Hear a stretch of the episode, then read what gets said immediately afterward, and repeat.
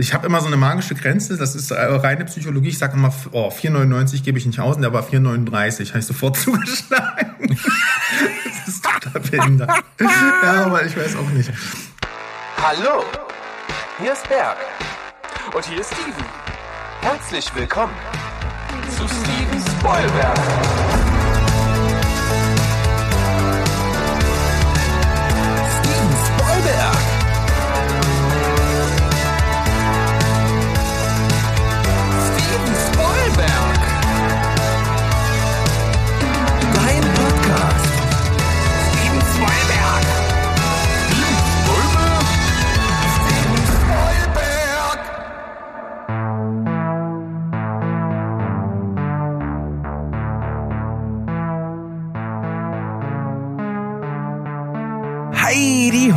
Liebe Welt da draußen. Wir sind zurück. Steven Spoilberg, euer liebster Film- und Serienpodcast aus dem wunderschönen Leipzig.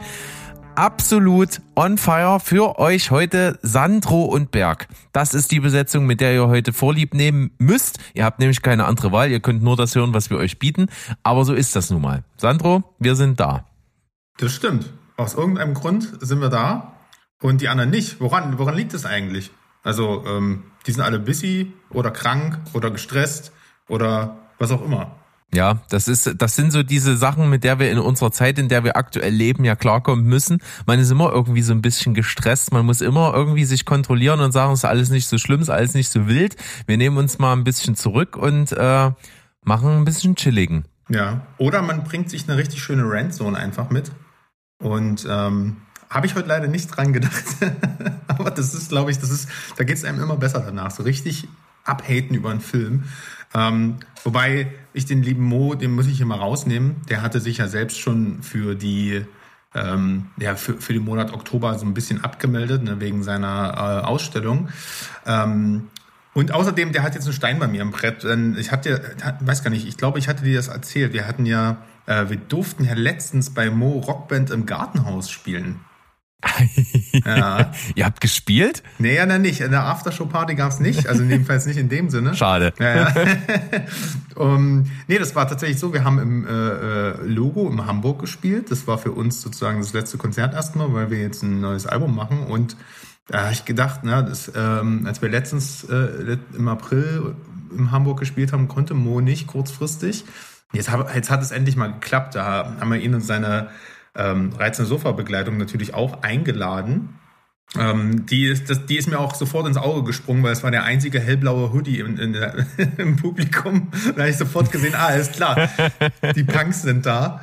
Ähm, nee, das war ganz schön. Also ich habe ihm quasi auch ähm, während des Songs bin ich mit dem Funkmikro runter und habe ihn ganz doll geknuddelt und begrüßt, weil ich mich gefreut habe.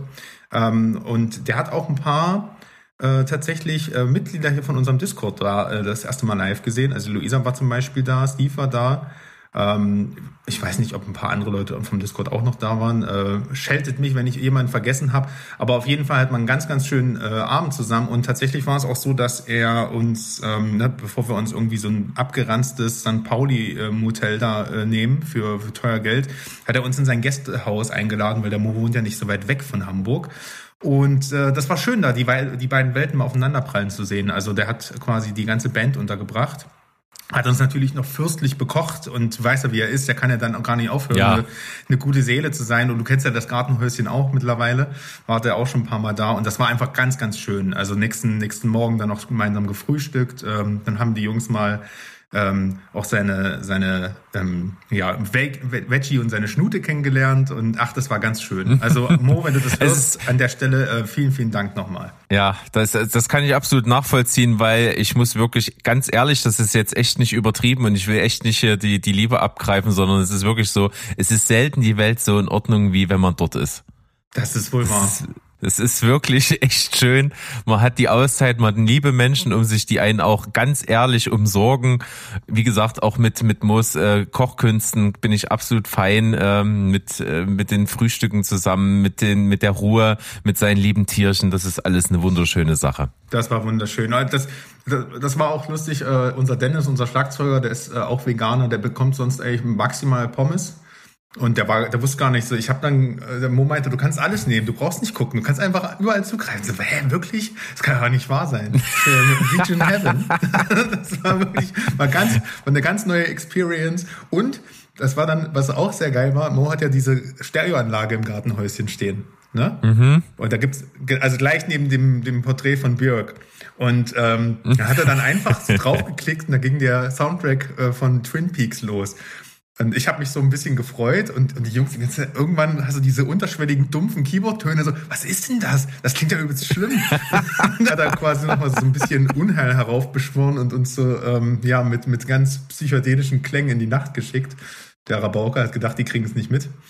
Ähm, ja, aber das, das dazu, dann, ähm, wir werden ja Mo heute auch nochmal in der Folge als Special Guest in irgendeiner Form dabei haben. Und nächste Woche gibt es vielleicht um die Halloween-Zeit herum den Mo nochmal in irgendeiner Art und Weise hier zu hören. Also schaltet auf jeden Fall ein. Geil. Das machen wir. Wir haben auf jeden Fall irgendwas haben wir vorbereitet für Halloween. Irgendwas. In welcher Form und wer da beteiligt ist, das wird sich dann alles zeigen.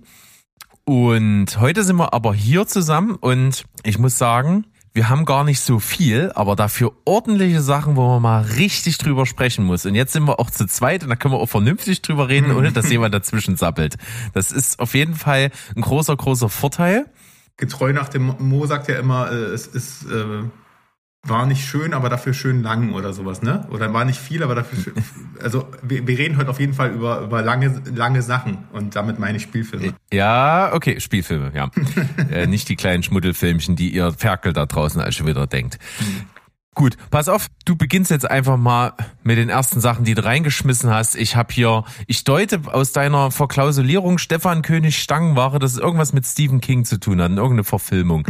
Und ich vermute, wenn es akt, wenn's aktuell ist, dann ist es bestimmt dieses komische Prequel, Sequel, irgendwas zu Friedhof der Kuscheltiere. Nee, das habe ich noch nicht geguckt, aber ihr könnt euch schon mal drauf einstellen, es ist Oktober, es kommt noch sehr viel schlimmer Horrorschund äh, hier im Podcast jetzt die nächsten Wochen auf euch zu, weil ich gucke gerade wirklich, also hier, hier laufen wirklich quasi nur Horrorfilme gerade. Ähm, und einer Ho Horror-Oktober? Horror-Oktober? Horror-Oktober, oh Gott, ist das schlimm.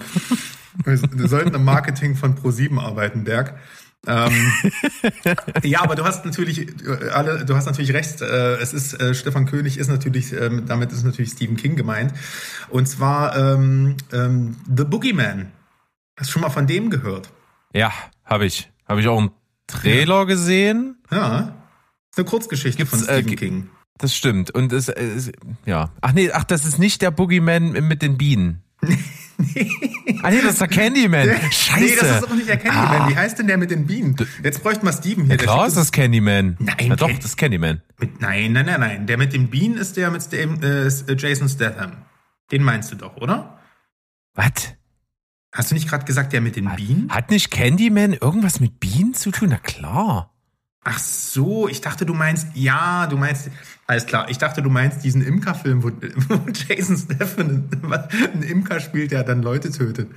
Das Was, war, es gibt einen Imker-Film mit Jason Statham, wo er Leute tötet? Ja, den gibt's bei Warum habe ich das noch nicht gesehen? Ja, weil du nie auf die Trailer äh, klickst, die Steven in unsere Gruppe schmeißt. Das, da hat er sich ja schon beschwert. Das war einer davon. Ja, das stimmt. Und Steven, ganz offiziell von meiner Seite, das ist wirklich kein böser Wille. Du weißt das. Ich guck keine Trailer und ich, ich, und, und ich kann auch tagsüber das nicht gucken. Ich arbeite tagsüber und abends vergesse ich das und dann habe ich keine Lust, irgendwelche YouTube-Videos anzugucken.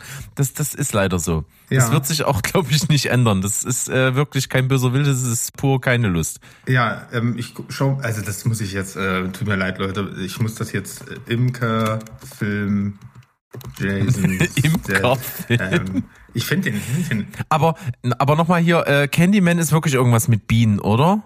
Weil es gibt auch äh, von, von der Band, die ich nicht müde werde zu erwähnen, Ice Nine Kills, die ja äh, Horrorfilme vertont ja, haben, gibt's auch ja. einen Song zu Candyman und da ist so Bienensummen ja, mit dabei. Ja, ja. Ich hab, du, ich, du, du hast schon recht, ich habe mich einfach, ähm, ich habe jetzt bei Bean sofort an The Beekeeper gedacht. So heißt der gute Film. Äh, das ist der, der Ah, Film ja. mit Jason Statham, wo er ein Imker ist und äh, also sich als Imker tarnt, sich als Imker zur Ruhe gesetzt hat und dann John Wick-mäßig alle Leute vermöbelt.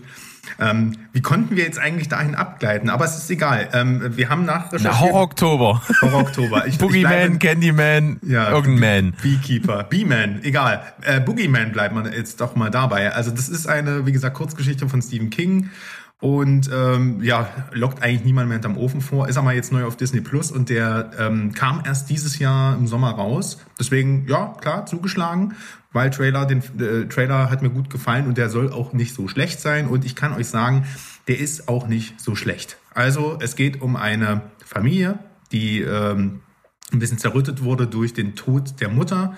Der Vater ist Psychologe, arbeitet natürlich zu Hause, was überhaupt nicht beängstigend ist, wenn da lauernd irgendwelche ziemlich angeknacksten äh, suizidalen Leute reinlaufen.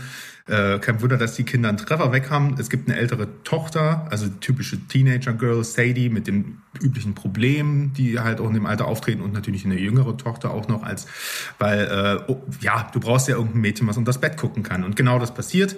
Ähm, die bekommen nicht so richtig mit dem Verlust klar und sehen, äh, es manifestiert sich dann immer so eine Art, ja, Boogeyman. Also es hat so ein bisschen Ähnlichkeit tatsächlich auch mit dem Babadook, ne, wenn du den gesehen hast. Ich glaube, den hast du nicht gesehen, ne? Doch, doch, finde ich super. Mag ja, ich gern. okay, den findest du. Ah, nee, du hast bloß den anderen Film von Jennifer Kent, glaube ich, nicht gesehen, ne? Ähm, ja, aber ähm, so kann man sich das ungefähr vorstellen. Bloß hier ist es nicht ganz so arthausig. Es ist halt schon doch eher wie ein Jumpscare-Horrorfilm inszeniert. Irgendein Tag kommt dann halt ein sehr verwirrter Patient. Ähm, also das ist halt auch David Desmelchian, ne? Wenn der irgendwo auftaucht, der sieht schon so creep aus. Also es ist, äh, weiß nicht, sagt dir der Name was? Ja, habe ich schon mal gehört. Doch. Der spielt immer irgendwelche Killer und so. Die erste größere, also der erste Cameo oder so, berühmt geworden ist er als der Psychopath, der dann von Harvey Dent gefoltert wird in The Dark Knight. ja, ja, ja, ja, ja. Und Gut, seitdem, jetzt weiß ich wer. Und seitdem spielt er, dieses Gesicht ist halt, ne, in Dune hat er ja auch mitgespielt, so, so einen fiesen Typen oder irgendwelche, äh, bei Boston Strangler letztens erst wieder gesehen, der spielt halt immer so eine creepy Kerle. Und wenn der zur Tür reinkommt, dann weißt du, den lass den mal lieber nicht rein.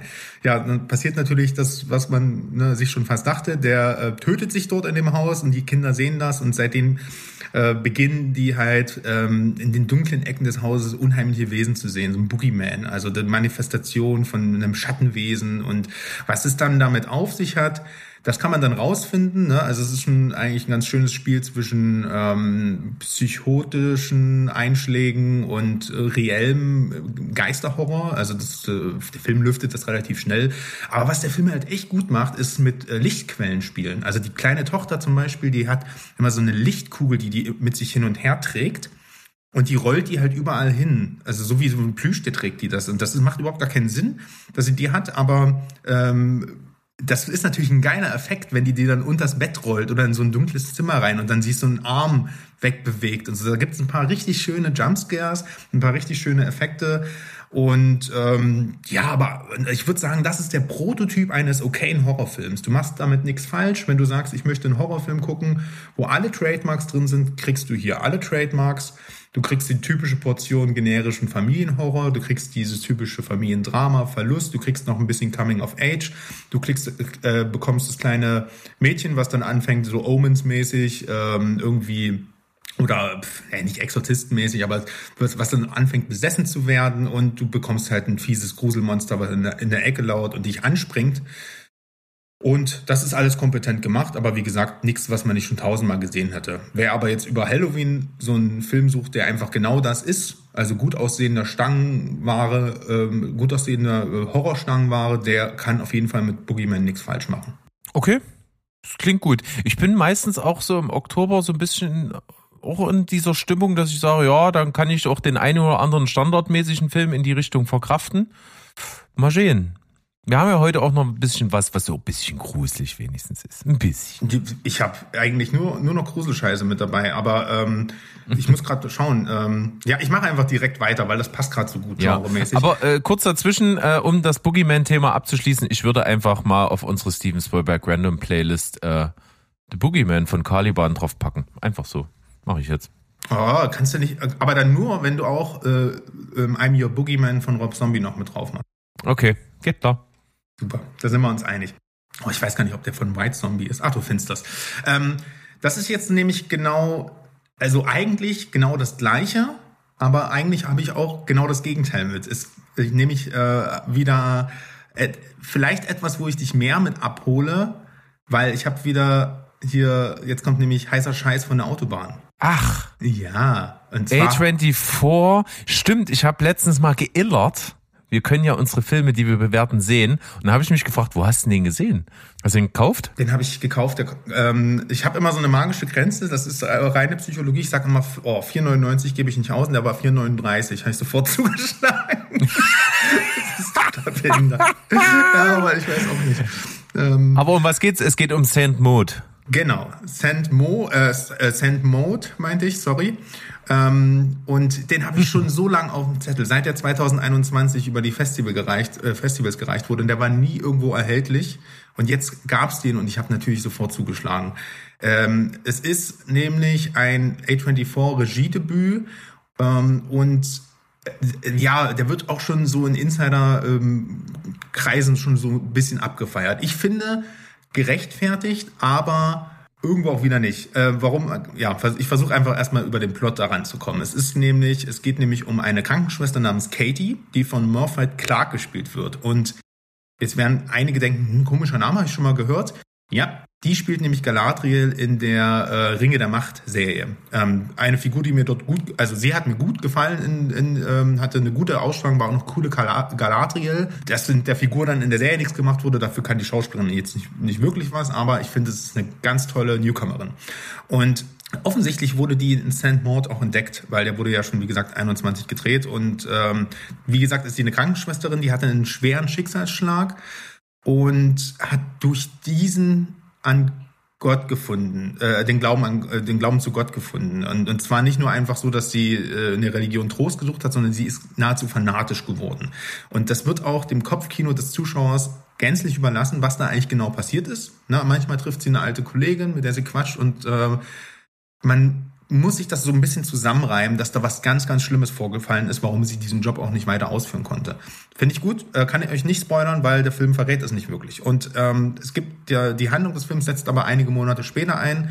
Die nennt sich dann Mord ähm, und arbeitet quasi als persönliche Pflegekraft für Schwerkranke. Sie ist dann, wird dann in einem neuen Anwesen von einer Patientin eingesetzt, die mal berühmte ja, Tänzerin und Choreografin war, also so auch, auch wirklich millionenschwer, hat ein riesen tolles Anwesen. Das ist schon wieder voll was für dich, weil das ist quasi, das kombiniert Kammerspiel, aber auch ähm, ähm, trostloses Küstensetting, aber auch prunkvolles Anwesen, wo jeder Raum einfach aussieht wie ein Gemälde. Das ist halt schon wieder, ich habe mir gedacht, dass, äh, die A24, die haben aber auch ein Abo für Sachen, die Berg geil findet. Ähm, ja, auf jeden Fall geht's dann halt weiter. Die, die Tänzerin da, also die Patientin, die, die wird halt an Krebs sterben. Das wissen, das wissen sie, das weiß auch die Pflegerin, das wissen auch ihre Angehörigen und lebt deswegen isoliert, wie gesagt, an der Küste in so einem großen Haus. Und äh, Mord kommt dazu und pflegt sie. Und die, die Patientin ist sehr, sehr fasziniert von dieser zuvorkommenden und so streng religiösen jungen Frau, die fast wie aus der Zeit gefallen ist. So die, lenkt sie ihr dann auch wirklich von ihren Qualen ab und ver- versucht die äh, davon zu überzeugen, ähm, den Glauben zu Gott zu finden. Und also sie glaubt in ihrer Patientin eine Art Gottesprüfung erhalten zu haben, die sie retten muss. Und das ist am Anfang eher fast schon so ein bisschen sympathisch, steigert sich dann aber und wird zunehmend naja, psycho, psychopathisch fast schon. Ne? Die, die ähm, bekommt dann zunehmend Visionen und Botschaften und wir müssen uns dann selbst irgendwie ähm, zusammenreimen, was ist jetzt davon echt und was ist, findet nur im Kopf von Mord statt. Und ähm, ja, sie verliert dann immer mehr die Kontrolle über ihren Glauben und ihr Leben. Und dazu kommt halt, dass ähm, die beiden Menschen halt unterschiedlicher nicht sein könnten. Ne? Also die, die, ihre Patientin ist halt ähm, trotz ihrer Gewissheit, dass sie bald sterben wird, eine Lebefrau, äh, führt eine, weiß nicht, bisexuelle Beziehung, feiert und, und ist halt alles, aber nicht religiös. Ähm, und ähm, deswegen fühlt sich dann Mord auch irgendwie so vor den Kopf gestoßen und es kommt dann halt natürlich irgendwann zum Bruch. Ähm, und das alles führt zu einer Situation, die wirklich zunehmend unangenehm wird. Also der Film hat so eine so ein Vibe von, also du kannst dir vorstellen, so Carrie spielt die Hauptrolle in Black Swan. Ungefähr so könnte man sich das vor, äh, vorstellen. Plus noch ganz viel religiöser Shit obendrauf. Also hier geht's wirklich um Selbstgeißelung teilweise. Ähm, es geht um einsame Menschen äh, in großen Settings oder aber, aber auch in ganz kleinen, isolierten Settings. Wahnvorstellungen und halt wirklich, ja, wie gesagt, den, den religiösen Fanatismus. Und ähm, dieses, diese Unklarheit war etwas, was mich ein bisschen genervt hat weil der Film ist wirklich nicht bemüht, dir Antworten zu liefern, in keinster Art und Weise. Du lernst, äh, du lernst Mord nicht kennen. Das macht's aber irgendwie wiederum auch so faszinierend, dass du dir, also dieser Film wächst alleine dadurch, dass du dir das im Kopfkino ausmalst, was eigentlich passiert ist. Was ich auf jeden Fall sagen kann, ist, dass der Film sehr unangenehm ist, ohne überhaupt, äh, ohne, ohne gory zu sein, ohne äh, irgendwie ähm, brutal oder sowas zu sein. Der hat keine Jumpscares. Das ist wirklich ein psychological Horrorfilm. Also genau das Gegenteil vom Boogeyman. Ähm, und man muss jetzt halt wissen, worauf man steht. Also ich, ich fand den etwas unterwältigend. Ich habe mir ein Meisterwerk gehofft. Das ist er nicht. Er ist aber ein sehr, sehr gut, guter Horrorfilm. Und vor allem als, ähm, als Regiedebüt von, von äh, einer Britin namens Rose Glass. Also ist da jetzt noch echt viel zu erwarten, wenn die weiter, weiter so eine Filme macht. Das Ende ist ein krasses Ding.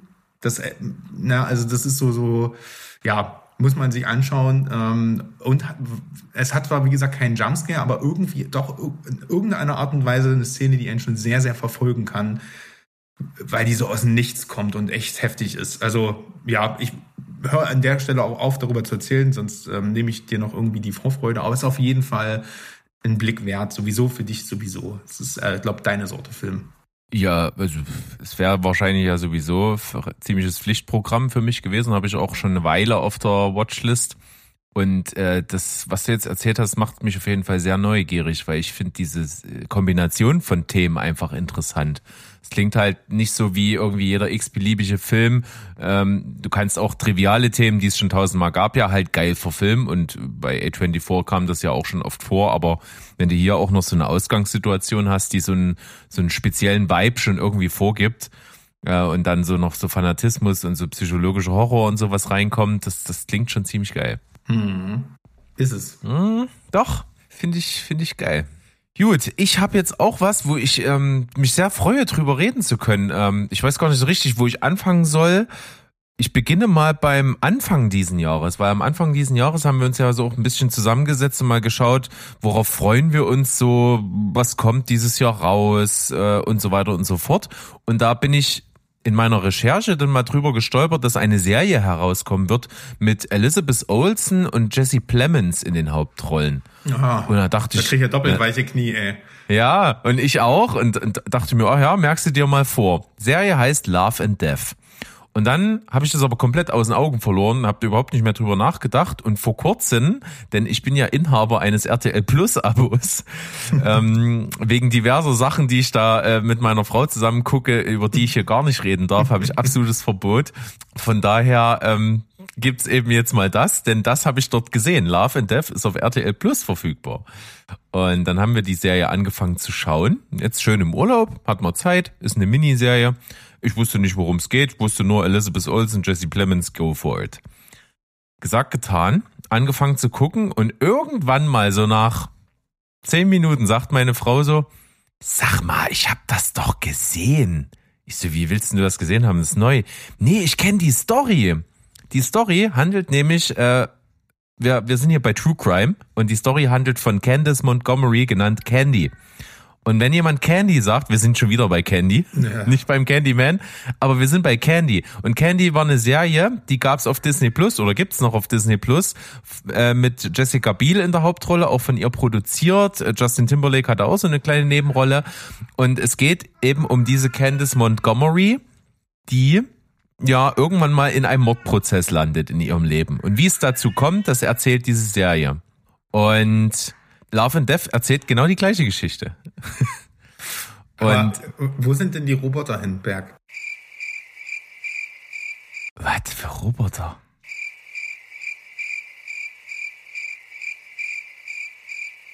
Egal, verstehst du noch später.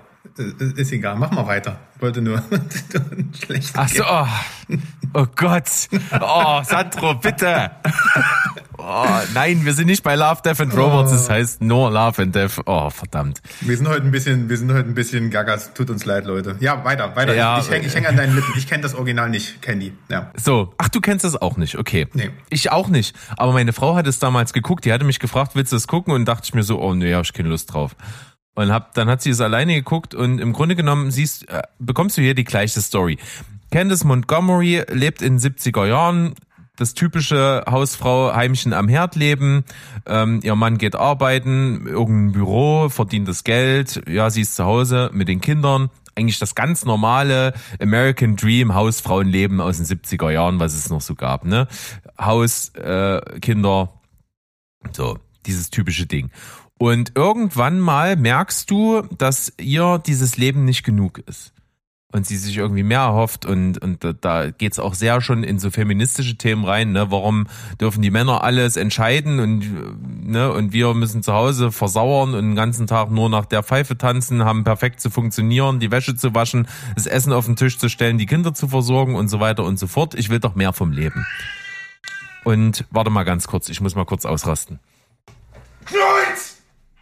Nerv mich nicht! Mann! Meine Fresse! ja, das, weil, weil wir ihn angeteasert haben, dass er heute dabei sein kann. Ja, ist irre. So, dann beschließt eben jene Candice Montgomery, och, es wäre doch eigentlich ganz schick, sich einen Liebhaber zu halten in irgendeiner Form. Und dann erzählt so diese Serie davon, wie sie so auf, auf einen Freund der Familie zugeht und ihm das anbietet, weil sie weiß, ja, in der Ehe läuft's auch nicht so gut und wie wär's denn, wenn wir beide eine Affäre haben und das niemand erfährt ist doch äh, ganz einfach. Und wenn wir merken, wir fühlen uns doll zueinander hingezogen und sind Gefühle im Spiel, dann beenden wir das und niemand erfährt je davon. Ja, und dass das dann irgendwann mal äh, nicht mehr so gut funktioniert und irgendwann mal sehr eskaliert, äh, das kann sich dann jeder vorstellen. Nun ist jetzt das Interessante daran, als ich diese Serie gesehen habe und meine Frau die kannte und ich nicht, dass sie natürlich zwangsweise einen ganz anderen Blickwinkel darauf hatte, weil sie natürlich diese Geschichte und den Ausgang der Geschichte und so weiter schon kannte und es hat ihr aber trotzdem riesen Spaß gemacht. Und mir hat's auch riesen Spaß gemacht, und es hat dazu geführt, dass wir nochmal Candy geguckt haben. Ach, okay. Also ich habe jetzt auch beide Perspektiven. Und ich kann's jeden, der in einen von beiden Sachen reinguckt, total empfehlen, beides zu gucken.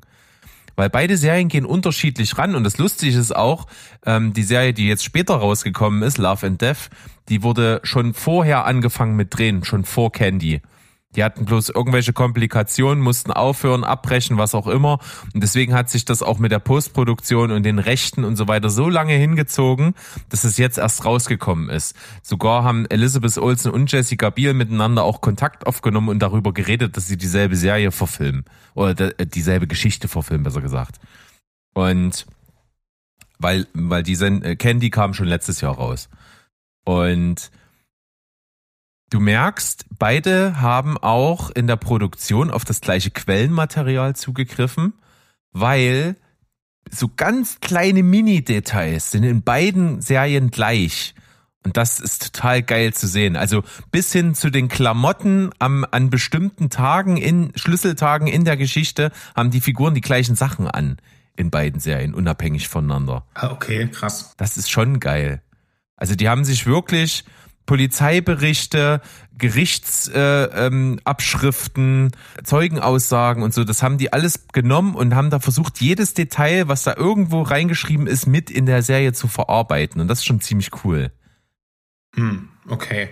Aber trotzdem, äh, das ist jetzt aber durch Zufall passiert, dass beides parallel entwickelt wurde, oder? Ja, absoluter Zufall gewesen. Okay. Wahnsinn. Also ich meine, es gibt ja, ja immer mal wieder so eine Doppelung in, ähm, von, von, von, ähm, von, von Hollywood-Blockbustern, äh, ja teilweise auch, oder auch Serien, die parallel kommen, oder oftmals halt auch über Ländergrenzen, aber das ist, äh, ne, dass, dass, du, dass du halt einen Stoff, der irgendwo in Schweden oder sowas verfilmt wirst, machst du ihn hier in Deutschland oder halt in, in der USA nochmal parallel für den Markt. Aber dass das halt so grundsätzlich im, also zeitgleich auch mit dem Bewusstsein entstanden ist, das ist ja für mich auch irgendwie so, so ein Unikat gerade. Ja, aber es ist natürlich trotzdem nicht so zufällig, wie es vielleicht den Anschein hat, weil wir leben ja in einer Zeit, wo das krasseste, was du entertainmentmäßig machen kannst, gerade True Crime ist. Und dieser Trend, auch sich bestimmten Mordfällen oder bestimmten äh, Personen, äh, die, die, die so sehr herausragend sind, zu widmen und den Ganzen dann auch in, in irgendeiner Form, entweder ein Film oder eine Serie, ähm, sage ich mal, darzulegen, um das darzustellen, das hat schon einen ziemlichen Drive gerade, ne? Das geht gut und das machen auch viele. Und da ist es halt natürlich nur eine Frage der Zeit gewesen, bis dann eben zwei Serien das für, für, für die, mhm. für die gleichen, für die gleiche Geschichte irgendwann machen. Hier ist es so gewesen und es gibt trotzdem einen deutlichen Unterschied zwischen beiden Serien. Denn die Serie Candy mit äh, Jessica Biel hat nur fünf Folgen und Love and Death hat sieben. Und das liegt daran, dass Candy diesen Kriminalaspekt mehr voranstellt. Da geht es darum, ähm, die Weichen zu stellen, um dann zu erzählen, wie es zu diesem Mordfall kam. Und das ist so in Szene gesetzt, dass du, sag ich mal, immer wieder so kleine Bröckchen kriegst und sich dann erst am Ende das Puzzle zusammensetzt. Und, und dass es dann darum geht, möglichst mit viel Effekt und viel Überraschung und mit, mit viel Wendung und Twists das irgendwie so hinzukriegen, dass du dann am Ende erst so das ganze Bild siehst und dann sagst, ach cool, und dass, dass du dann so diesen, diesen Aha-Effekt kriegst. Und das macht zum Beispiel Love and Death nicht. Hm. Love and Death konzentriert sich auf die Figuren und auf die Psyche was ist mit denen passiert, wie ist denen ihre Lebensverfassung, denen ihre Lebensausrichtung, welche Verkettung von Beziehungsgeflechten untereinander hat dazu geführt, dass das passiert. Und da wird die, die Kriminaltat so ein bisschen sehr sachlich nebenbei mit eingeflochten, aber es geht immer um die Figuren. Das heißt, wenn du es mal plakativ ausdrücken willst, Candy ist sehr effekthascherisch und Love and Death ist sehr psychologisch. Okay. Und das hat beides Vorteile. Ich finde beide fast gleich gut. Ich finde Love and Death ein bisschen besser, kann aber auch daran liegen, dass ich es zuerst von beiden gesehen habe. Ich kann es hier wirklich nicht so trennen, weil du kennst dann die Geschichte und dadurch, dass die Details, die ich erwähnt habe, so gleich auf beiden Seiten sind, hast du dann auch wenig Stellschrauben, wo du sagen kannst, okay, das war hier besser oder das war dort besser. Es ist ganz schwer zu sagen. Ich kann nur sagen, ich glaube, es ist besser, das nicht in meiner Reihenfolge zu sehen, sondern es ist, glaube ich, besser zuerst Candy zu gucken und dann Love and Death. Mhm.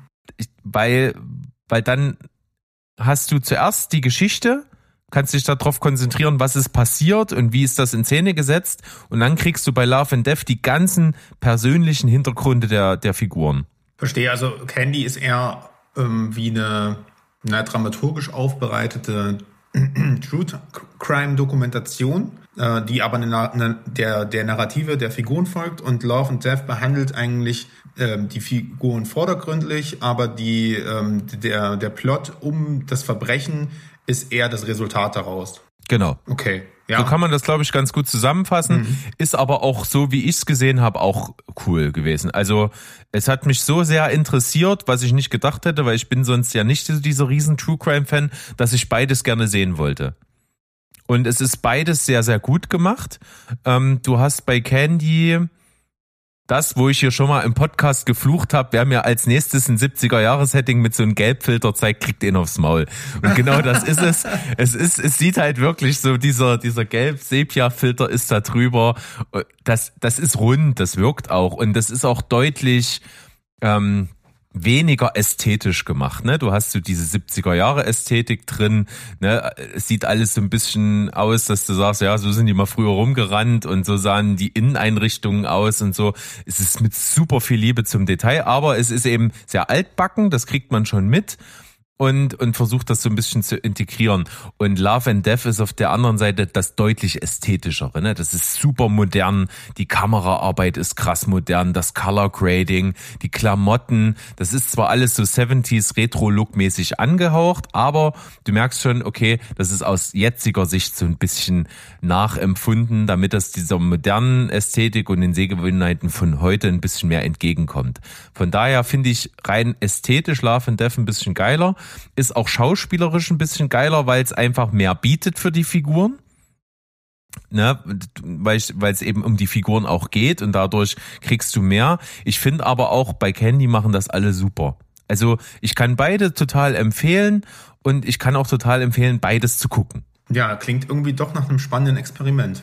Ja, ich hatte jetzt gedacht, das ist so, hat so diesen Verblendung-Effekt, ne? wo du dann sagst, mh, hm, jetzt, jetzt hast die gleiche Story nochmal mit einer Stunde mehr.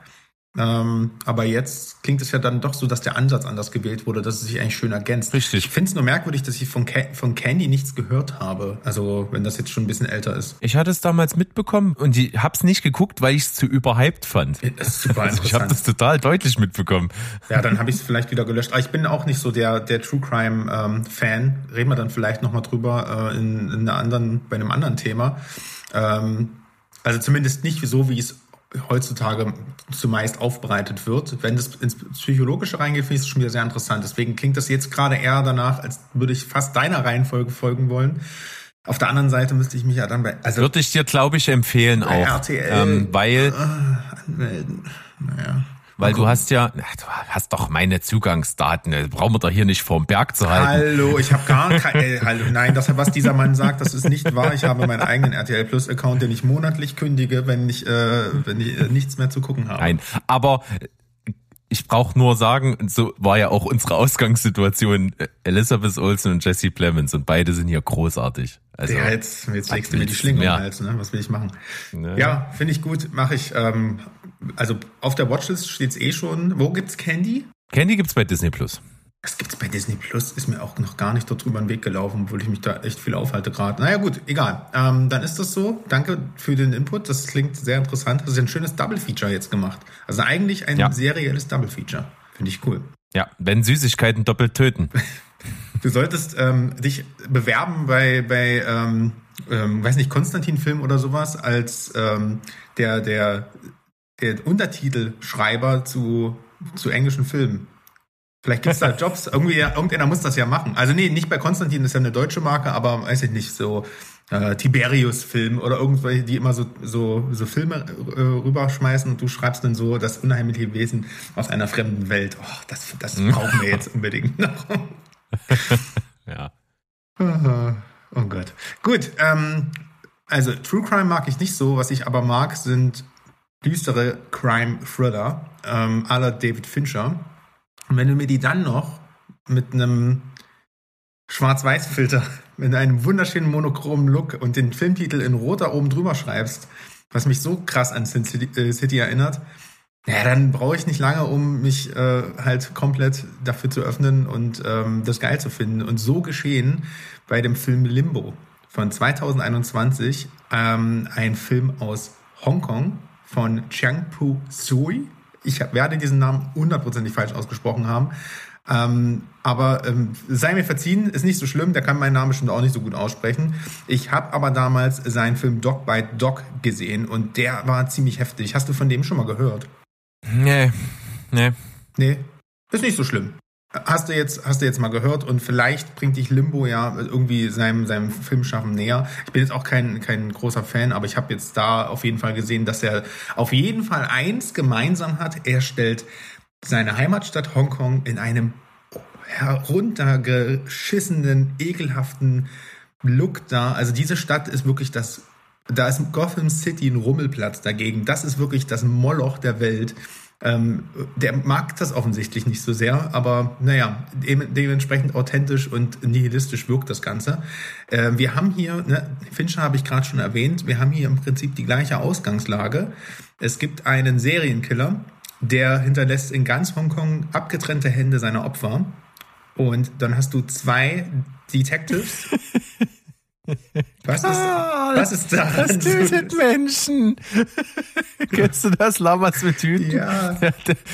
ich, ich, ich töte Menschen und esse Hände. Das sind zwei verschiedene Dinge. Alter, ich will hier über einen nihilistischen Crime-Thriller reden und kommst mir mit Karl um die Ecke. Ja, aber du hast doch mit den Händen, die überall rumliegen, Na, wenn angefangen. der die doch überall liegen lässt, ich kann das doch nicht ändern. Na egal, also der lässt immer die Hände da. Und dann hast du halt wieder diese, so ein, so ein Detective-Duo. Du hast diesen einen abgerockten, verbitterten Typen, der schon alles gesehen hat, der nicht Morgan Freeman ist, ne, sondern Gordon Lamb. Und äh, so, so ein Newbie, den, der daneben gestellt wird, der denkt, der kann alles besser, weiß alles besser und äh, kriegt den Typen ganz schnell dingfest, weil er gerade frisch von der Polizeiakademie kommt und ähm, ja, aber eigentlich noch ganz grün hinter den Ohren ist. Und die können sich erst gar nicht riechen, müssen sich dann anfreunden, um diesen, ne, den, den, den äh, äh, Hände ähm, Shelter äh, aus Hongkong zu finden. Den habe ich mir jetzt ausgedacht. Ich sag gar nichts. Ich sag ja, gar ja, nichts. Sag mal nichts. Ne? ähm, ja, und das geht halt auch gleich so los. Ne? Am Anfang siehst du das halt, wie denen die Pranken da vor die Nase gesetzt werden und ähm, der, ähm, also der, der, der äh, Old, äh, ne, hier, der alteingesessene Typ da, der weiß halt auf jeden Fall, da haben wir es mit einem richtig krassen Serienkiller zu tun. Das ist kein Zufall. Und äh, auch wenn die Leichen noch fehlen, ist er halt davon überzeugt, den müssen wir jetzt schnappen. So und ähm, die Zusammenarbeit zwischen den beiden ist aber sehr, merkt man auch ganz schnell, dass das äh, nicht gut harmoniert. Ähm, und das wird noch schlimmer, als er dann, als der, der, der Chum da auf eine junge Frau losgeht, die ihm plötzlich über den Weg läuft, so eine Kleinverbrecherin, die gerade aus dem Gefängnis entlassen wurde und die aufs Übelste verwamst. Und also quasi davor ist die komplett zu töten. Und der, ähm, ne, also der, der quasi neue Polizist fragt sich dann, hä, was ist denn mit dir, was geht mit dir schief, so, ne?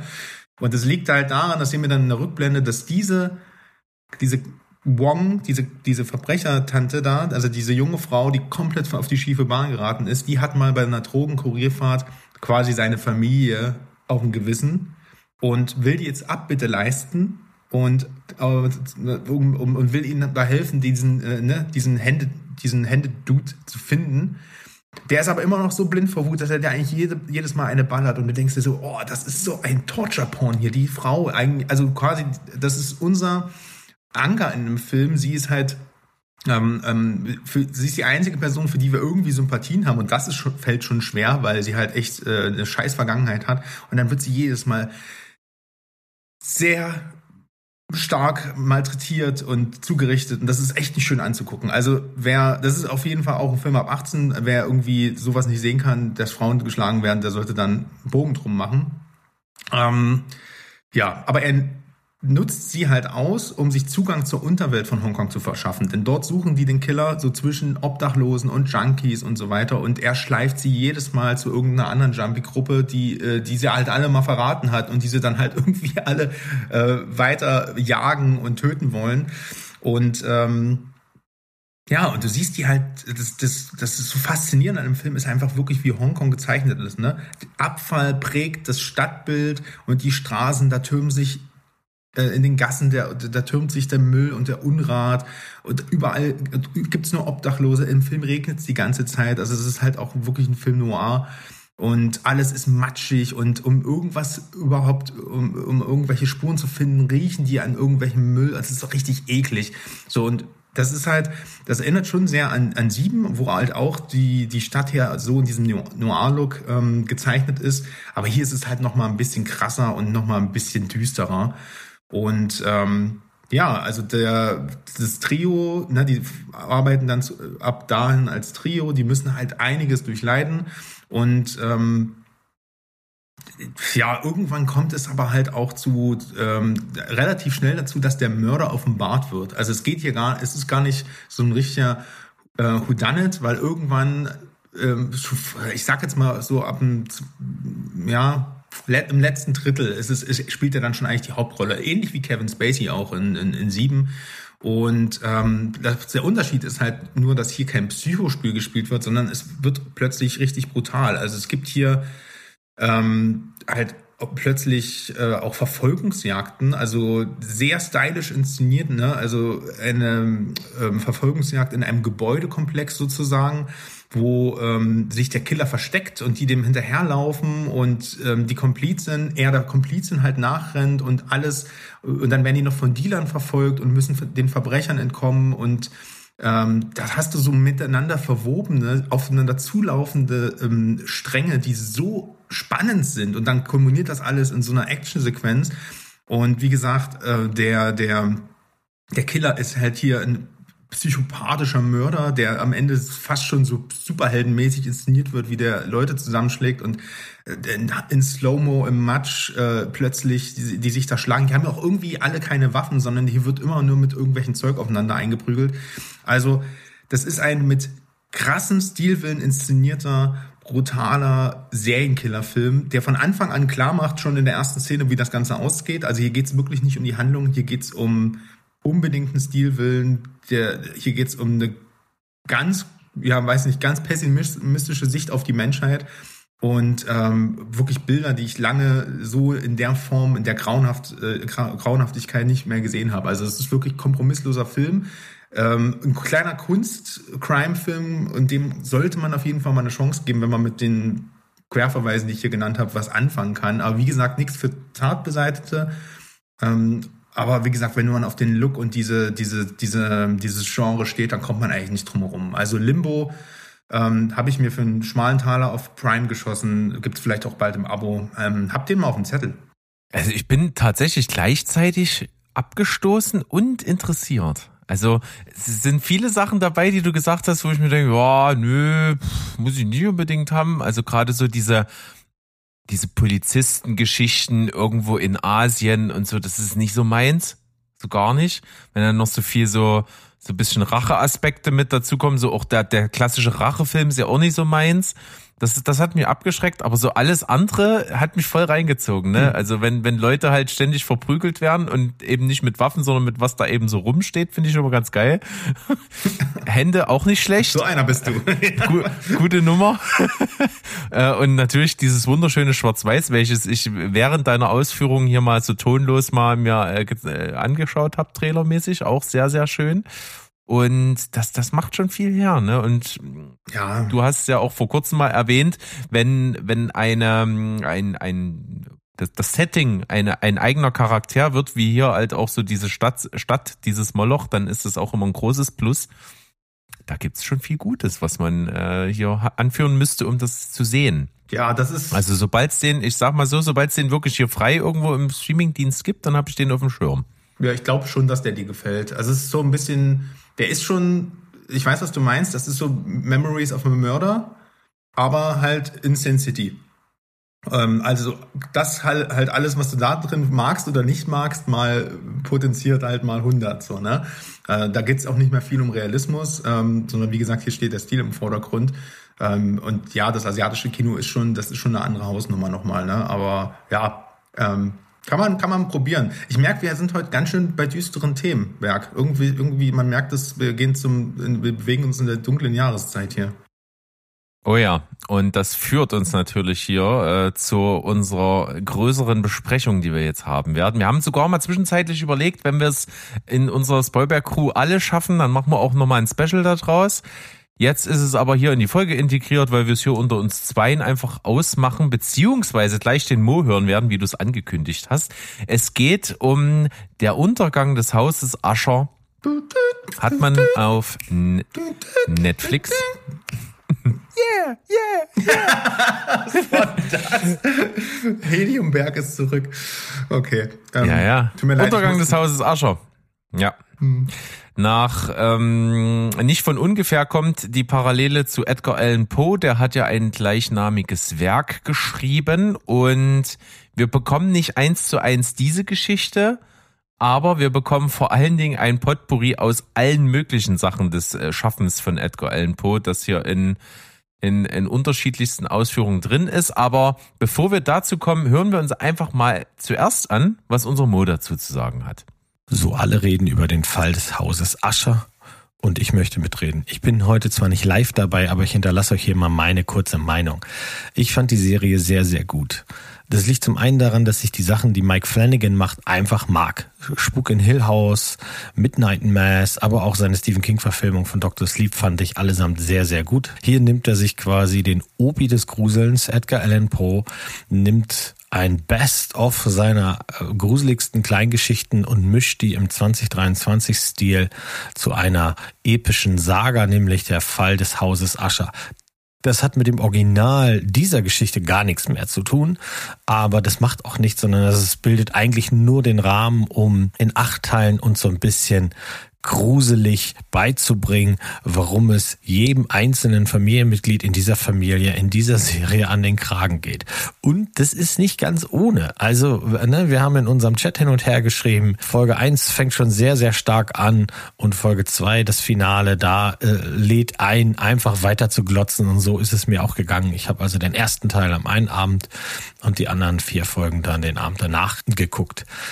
Ich finde, Bruce Greenwood macht das sehr, sehr gut als Roderick Usher. Ich habe dem in jeder Szene einfach gerne, gerne dabei zugesehen. Ich finde hervorragend Mark Hamill als Arthur Prim. Äh, es hat mich wirklich Minuten gekostet, ihn als solchen zu erkennen. Ich dachte die ganze Zeit, Mensch, den Vogel kennst du doch.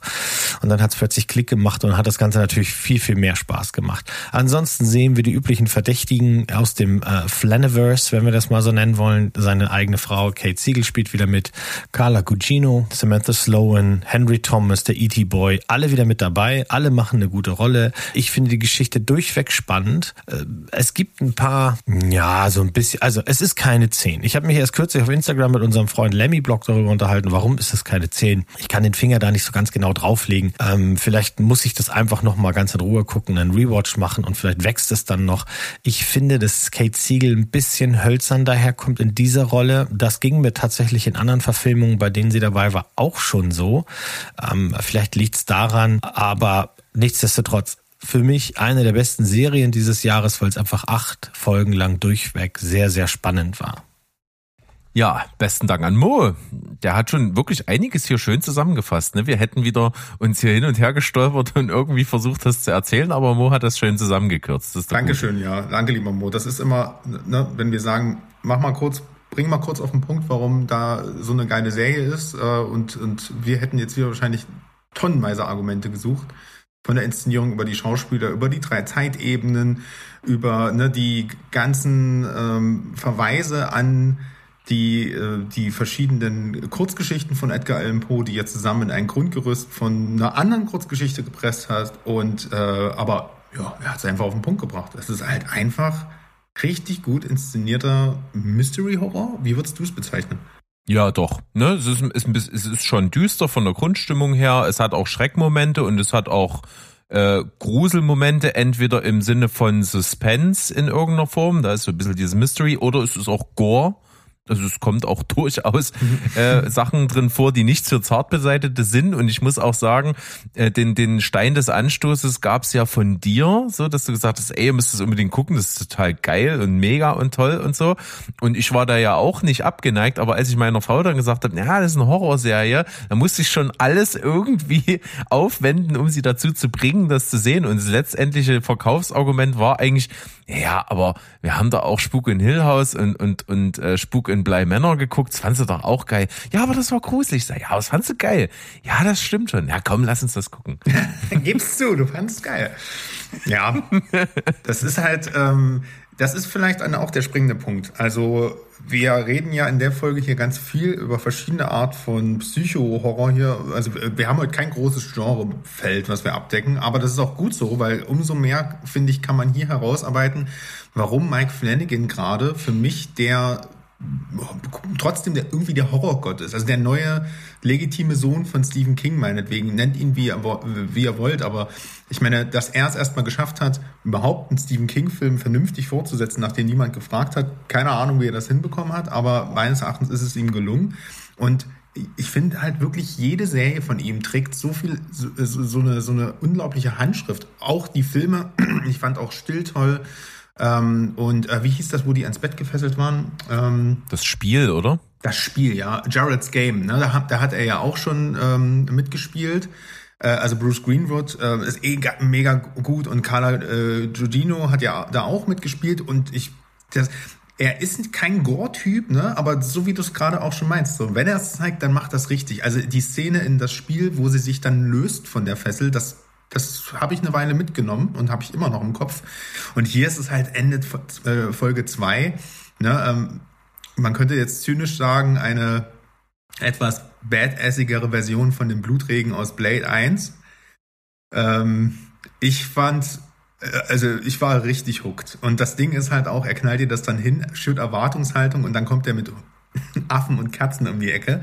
Und das hat, also dieses dieses Spiel auch, also mit, also ich will jetzt nicht sagen Spiel mit Genres, aber mit so un, ganz unterschiedlichen Arten von Gruselfaktoren. Ne? Das ist ja auch, ähm, manchmal ist es ein bisschen Creature, manche, manchmal ist es eher so ein bisschen spooky, geistermäßig, manchmal ist es halt so ein bisschen Body Horror schon fast.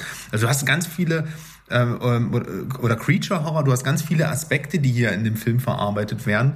Und ähm, das dann immer noch unter diesem Sprecher aus dem Off Ne? Also diese, diese Geschichte, die hier rückwirkend von Bruce Greenwood alias Roderick Usher erzählt wird an den, an, an den Anwalt, plus die Geschichte in der Geschichte noch, wie wir halt sehen, ähm, dass, dass er als ähm, als äh, äh Zach Guilford, der ja auch in Midnight Mass die, eine der Hauptrollen gespielt hat, sein, sein jüngeres Ich 1979 dann halt überhaupt zur Macht kam. Das ist ja auch nochmal ein ganz anderes Color Grading, ein ganz anderes Setting, äh, irgendwie auch eine ganz andere Erzählweise, wie die beiden ähm, äh, Ascher-Zwillinge da äh, in, in, bei Fortunado aufgestiegen sind. Das heißt, da, war, da sind so viele Aspekte drin und ähm, darauf zurückkommt, denke ich halt, dass es auch die viele Leute anöden könnte. Also gerade Leute, die jetzt sagen, oh, ich möchte mir mal zur Halloween eine Horrorserie angucken, die Leute sagen, da geht's ganz schön ab.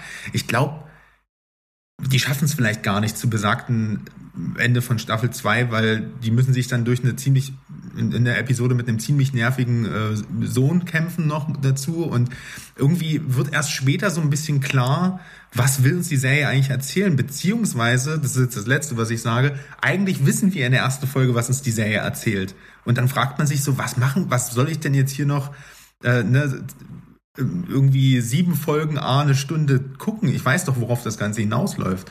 Die Frage ist jetzt halt, warum hat es uns trotzdem unterhalten? Genau.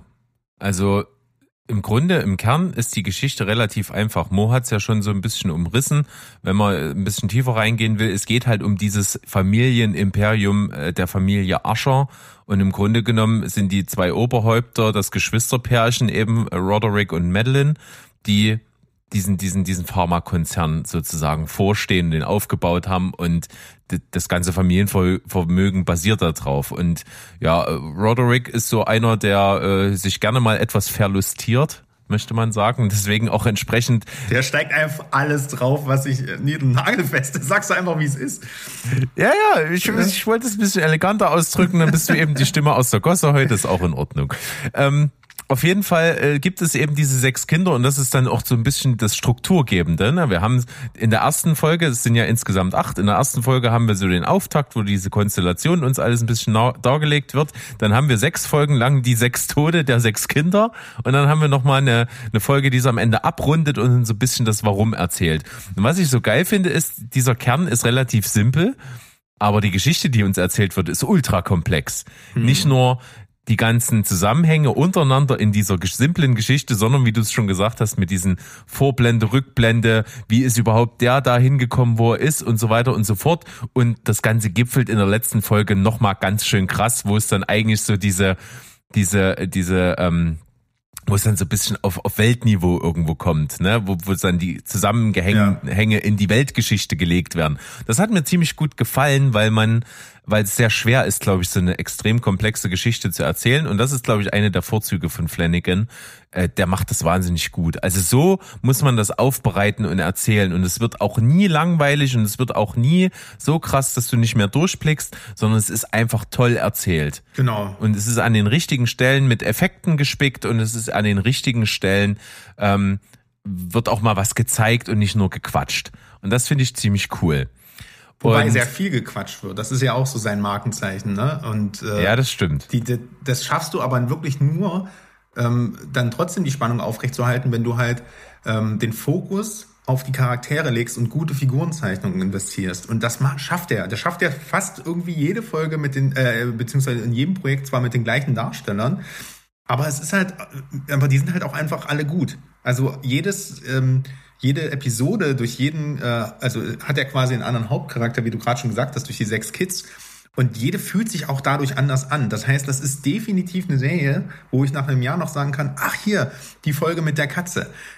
Ja, und weiß genau, wie das ausgegangen ist. Und, und ich weiß, oder die Folge mit, ähm, äh, mit dem mit der mit der Disco oder mit der Dusche oder was auch immer, ohne jetzt zu viel zu verraten. Oder die Folge mit dem Spiegel über dem Bett oder ja, oder die Folge mit dem Beil und das ist halt alles, das ist halt so unique. Du kannst, es verwässert nicht miteinander und weil das, ich finde das halt auch so, die Tode, die sind ja auch immer so ein Spiegel der Figuren. Und das ist so schön, dass wir darüber reden können, dass die alle sterben, weil das, die Serie macht es ja von Anfang an klar. Und deswegen ähm, finde ich es umso faszinierender im Horror-Genre oder Mystery-Genre, gerade im Mystery-Genre, wo immer, ne, wir haben letztens über Damon Lindelof gesprochen, es geht immer darum, etwas nicht zu wissen. Bitte nicht spoilern. Und die Serie dreht das Ganze auf den Kopf, sagt von vornherein, wie es ist. Auch am, innerhalb der Folge siehst du ja, ähm, die, die, die, das, das tote Kind quasi schon als Halluzination von, von Roderick Asher schon. Das heißt, es gibt null Überraschung. Und das umso schöner ist es, dass man sich so fallen lassen kann. Und du begleitest diese ekelhafte Figur. Und die sind das ist wirklich wie in Succession hier. Du wünschst eigentlich allen den Tod. Ne, die sind fernab von jeglicher äh, gesellschaftlicher äh, Standardnorm und, und einfach nur reiche Ärsche, die Menschen einfach als Kapitalgut rumrennen sehen äh, oder als wie Tiere behandeln. Und du wünschst irgendwie auch jeden den Tod. Und deswegen finde ich das einfach so großartig von vorne bis hinten das Konzept. Und was man jetzt auch mal noch erwähnen muss, also dadurch wahrscheinlich auch, dass er immer mit den gleichen Leuten arbeitet, äh, muss er sich um bestimmte Dinge in seinen Produktionen gar nicht mehr kümmern. Ne? Die Chemie stimmt, die, der weiß, wie der mit denen umzugehen hat. Er kann also seine anderen stilprägenden Merkmale, die er so hat, noch weiter ausbauen. Und ich finde, also wir haben von ihm noch nie etwas gesehen, was schöner aussah. Also das, diese Serie ist ja so geil ausgestattet. Die, die Sets, die Kameraführung, die visuelle Ästhetik, das Kostümbild, das sieht alles hm. echt krass geil aus. Die Effekte sind gut, das CGI ist gut, wenn es mal vorkommt. Das sind wirklich gute Sachen. Und äh, wie du schon gesagt hast, auch diese kleine Exkurse in die Vergangenheit mit dem anderen Color Grading und dass man das so schön davon abstrahieren kann. Das ist alles auf rein technischer und handwerklicher Ebene ja schon wahnsinnig überragend gemacht. Jetzt müssen wir aber bei all den Lob ja auch dahin kommen, dass ich mich total in Mo gerade wiedererkannt habe. Es ist keine 10. Und es gibt Defizite und, und ähm, ich kann die, glaube ich, für mich ganz gut benennen. Hm, wir haben ganz am Anfang ja erwähnt, dass es um den, äh, wie hat's Mo so schön genannt, um den, um den Opi des Gruselns geht, Edgar Allan Poe. Wir haben hier eine Verschachtelung verschiedenster Werke, die er erschaffen hat. Und ich sag mal so, ich glaube nicht, dass allzu viele Edgar Allan Poe Nerds da draußen rumlaufen, die jetzt unbedingt diese Serie gucken. Aber du musst eigentlich dieses total krasse Nerd-Level haben, was sage ich mal jetzt irgendwie du von Star Wars oder von Herr der Ringe hast oder so, mindestens das Level musst du haben, um diese ganzen Referenzen zu erkennen. Also da ist ja so viel drin und wenn du es nicht nachlesen würdest, würdest du die Hälfte davon mindestens verpassen. Das ist wirklich so vollgestopft und das macht eigentlich gar nichts. Aber ich finde, am Ende macht's was. Weil das war mir in der letzten Folge too much. Die Anspielung und so, die waren da, aber die hat jemand, der sie wusste, gemerkt. Aber in der letzten Folge werden wir ganz schön viel mit Lyrik und Gedichten und Versen und so zugeknallt, was wir die ganze Serie über so gut wie gar nicht hatten. Und das hat mich dann schon ein bisschen gestört, dass da, wo sie dieser große Bogen kommt und sich alles auflöst, dann niemand mehr Tacheles redet, sondern dann nur noch Gedichte rezitiert werden. Das, das hat mich ein bisschen gestört. Das, das war mir dann so ein bisschen, wo ich mir sa sage, okay, ein bisschen mehr Klarheit und ein bisschen weniger dick aufgetragen fände, hätte ich auch gut gefunden. Das hat mich gestört. Und was mich auch, auch wenn du es jetzt so ein bisschen anders dargestellt hast, ich fand dann schon so ein bisschen das Schema, wie die Kinder umkommen, ein bisschen redundant. Auch wenn es immer anders inszeniert war und auch immer so ein bisschen anderen Spin hatte. Trotzdem war so dieses Vorgehen, wie jede Folge funktioniert, schon so ein bisschen immer wiederkehrend. Ne? Du hast erst den Konflikt am Anfang, dann gehst du in die Figur rein, dann siehst du, wie die Figur langsam aus irgendwelchen Gründen so ein bisschen Halluzinationen hat, ein bisschen blöd wird und, und, und sich so und dann in so einen, in so einen Wahn steigert und dann gipfelt das im Tod. Also das hast du jede Folge mit den Toten und das mocht, fand ich dann schon ein bisschen viel. Das sind so die zwei großen Punkte, warum es bei mir nicht perfekt und makellos ist. Trotzdem ist es eine unglaublich geile, sehenswerte Serie gewesen. Ja, also ich verstehe deinen Punkt. Ich würde jetzt auch nicht, weiß ich nicht, für mich ist es nahezu perfekt. Also ich habe die, ähm, ich habe selten nicht dieses Jahr so viel Spaß bei einer Serie gehabt, ähm, vor allem nicht bei einer Serie mit so epischen Ausmaßen. Ähm, und deswegen, ähm, ich weiß, was du meinst mit dem, mit, dass es hinten raus sehr zerfasert in, in ähm, lyrische Ästhetik und bedeutungsschwangeres Gesülz. Ähm, für mich ging das, weil ich muss ganz ehrlich sagen, äh, ich mochte diesen, also auch als ich dann offenbart, was denn eigentlich die Aschers gemacht haben, um also damit dieser Fluch auch sich manifestieren kann. Das war für mich auf einer symbolischen Ebene wieder so stellvertretend für ähm, also für für das menschliche Ego und den Fall und dieses nur an sich selbst denken und wie wie macht was Macht eigentlich bedeutet und wie es dann aber auch verkauft wird, dass es ja trotzdem immer noch besser ist als alles, was andere haben. Und dieser Gedanke, das hat mich irgendwie so sehr zum Nachdenken gebracht, dass ich das vollkommen okay fand. Weil, weißt du, in dem Moment, wo die Serie offensichtlich übernatürlich wird. Ne? Es gibt ja am Ende einen Punkt, wo du weißt, okay, hat das nichts mehr mit Realismus zu tun. Bis, bis vorher kann man ja immer noch so denken, das hat das irgendwas, irgendwas bilden die sich da alle ein. Aber als es dann ausgesprochen ist, habe ich, habe ich, habe ich eine Ebene erreicht als Zuschauer, wo ich gesagt habe, ja, dann gibt mir, dann, dann gebe ich mich dem Mystery auch hin. Und dann darf das alles, weil es auch gar nicht in unserer Zeit verankert ist, so, ähm, so Poe, äh, Edgar Allan Poe-Style, weißt du, äh, angefärbt sein. Deswegen, mich hat es nicht so gestört wie dich in dem Fall, kann das aber verstehen, dass das vielleicht nicht die beste Conclusion ist ähm, für eine Serie, die so einen starken Rhythmus eigentlich auch und so eine starke Diversität in ihren Folgen äh, und in den äh, Liebschaften der, der Protagonisten hat.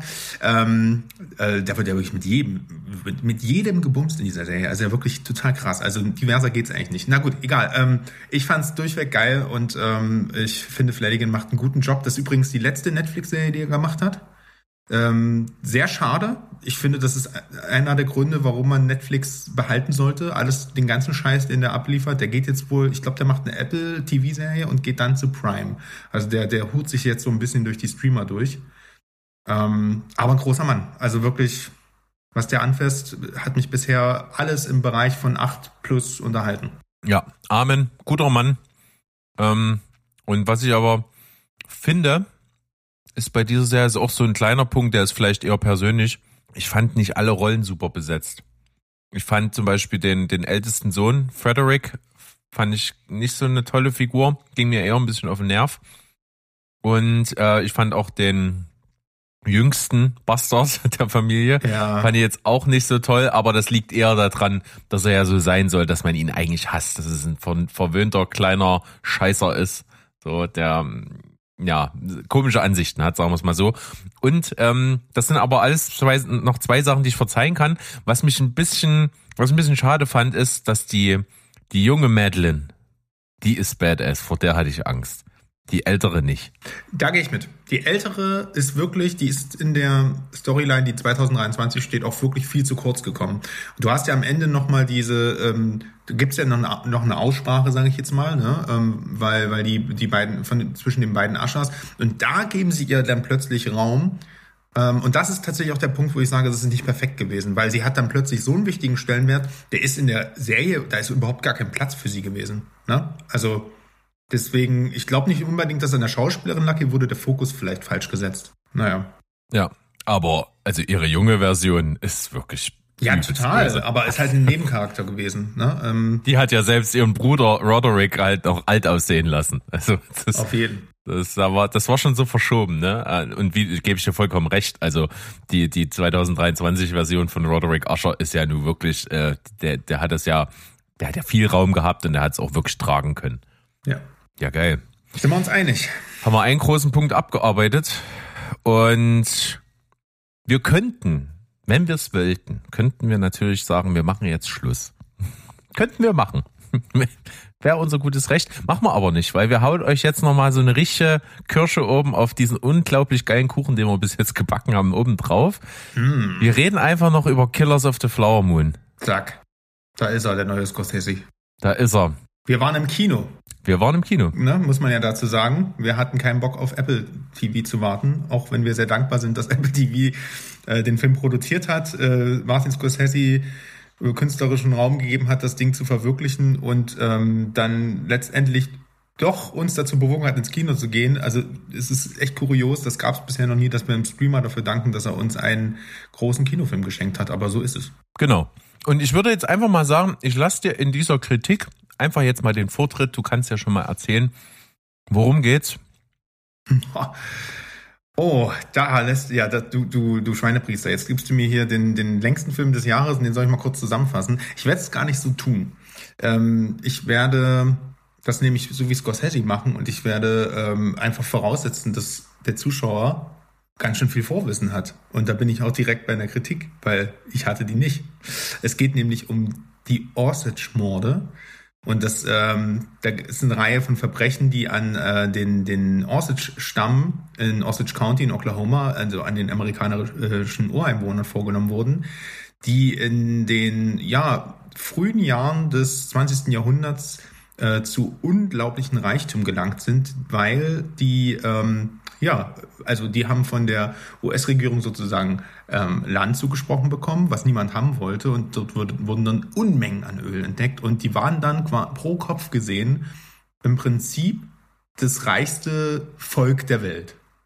Und ja, schöne Scheiße, dann hat die US-Regierung nämlich Folgendes gemacht, die alle entmündigt und äh, im Reservat sozusagen zwar ihr Geld äh, als, als, als Reichtum belassen, aber ähm, die konnten quasi damit nichts mehr anfangen, weil die quasi dann äh, Vormunde brauchten, die, ähm, die dann diese unzurechnungsfähigen, diesen unzurechnungsfähigen Indianerstamm, ne, der nicht, der halt nicht die richtige Bildung und die richtigen kulturellen Einflüsse und und äh, und, und das, das Wissen hatte, mit dem großen Reichtum umzugehen, dann dann äh, brauchten die plötzlich halt weiße Vormunde sozusagen, um mit diesem Geld was anfangen zu können. Und in genau dieser Zeit, also in den frühen 20er Jahren, spielt das halt ähm, Killers of the Flower Moon, ist nach einer wahren Begebenheit, äh, ist auch eine Buchverfilmung.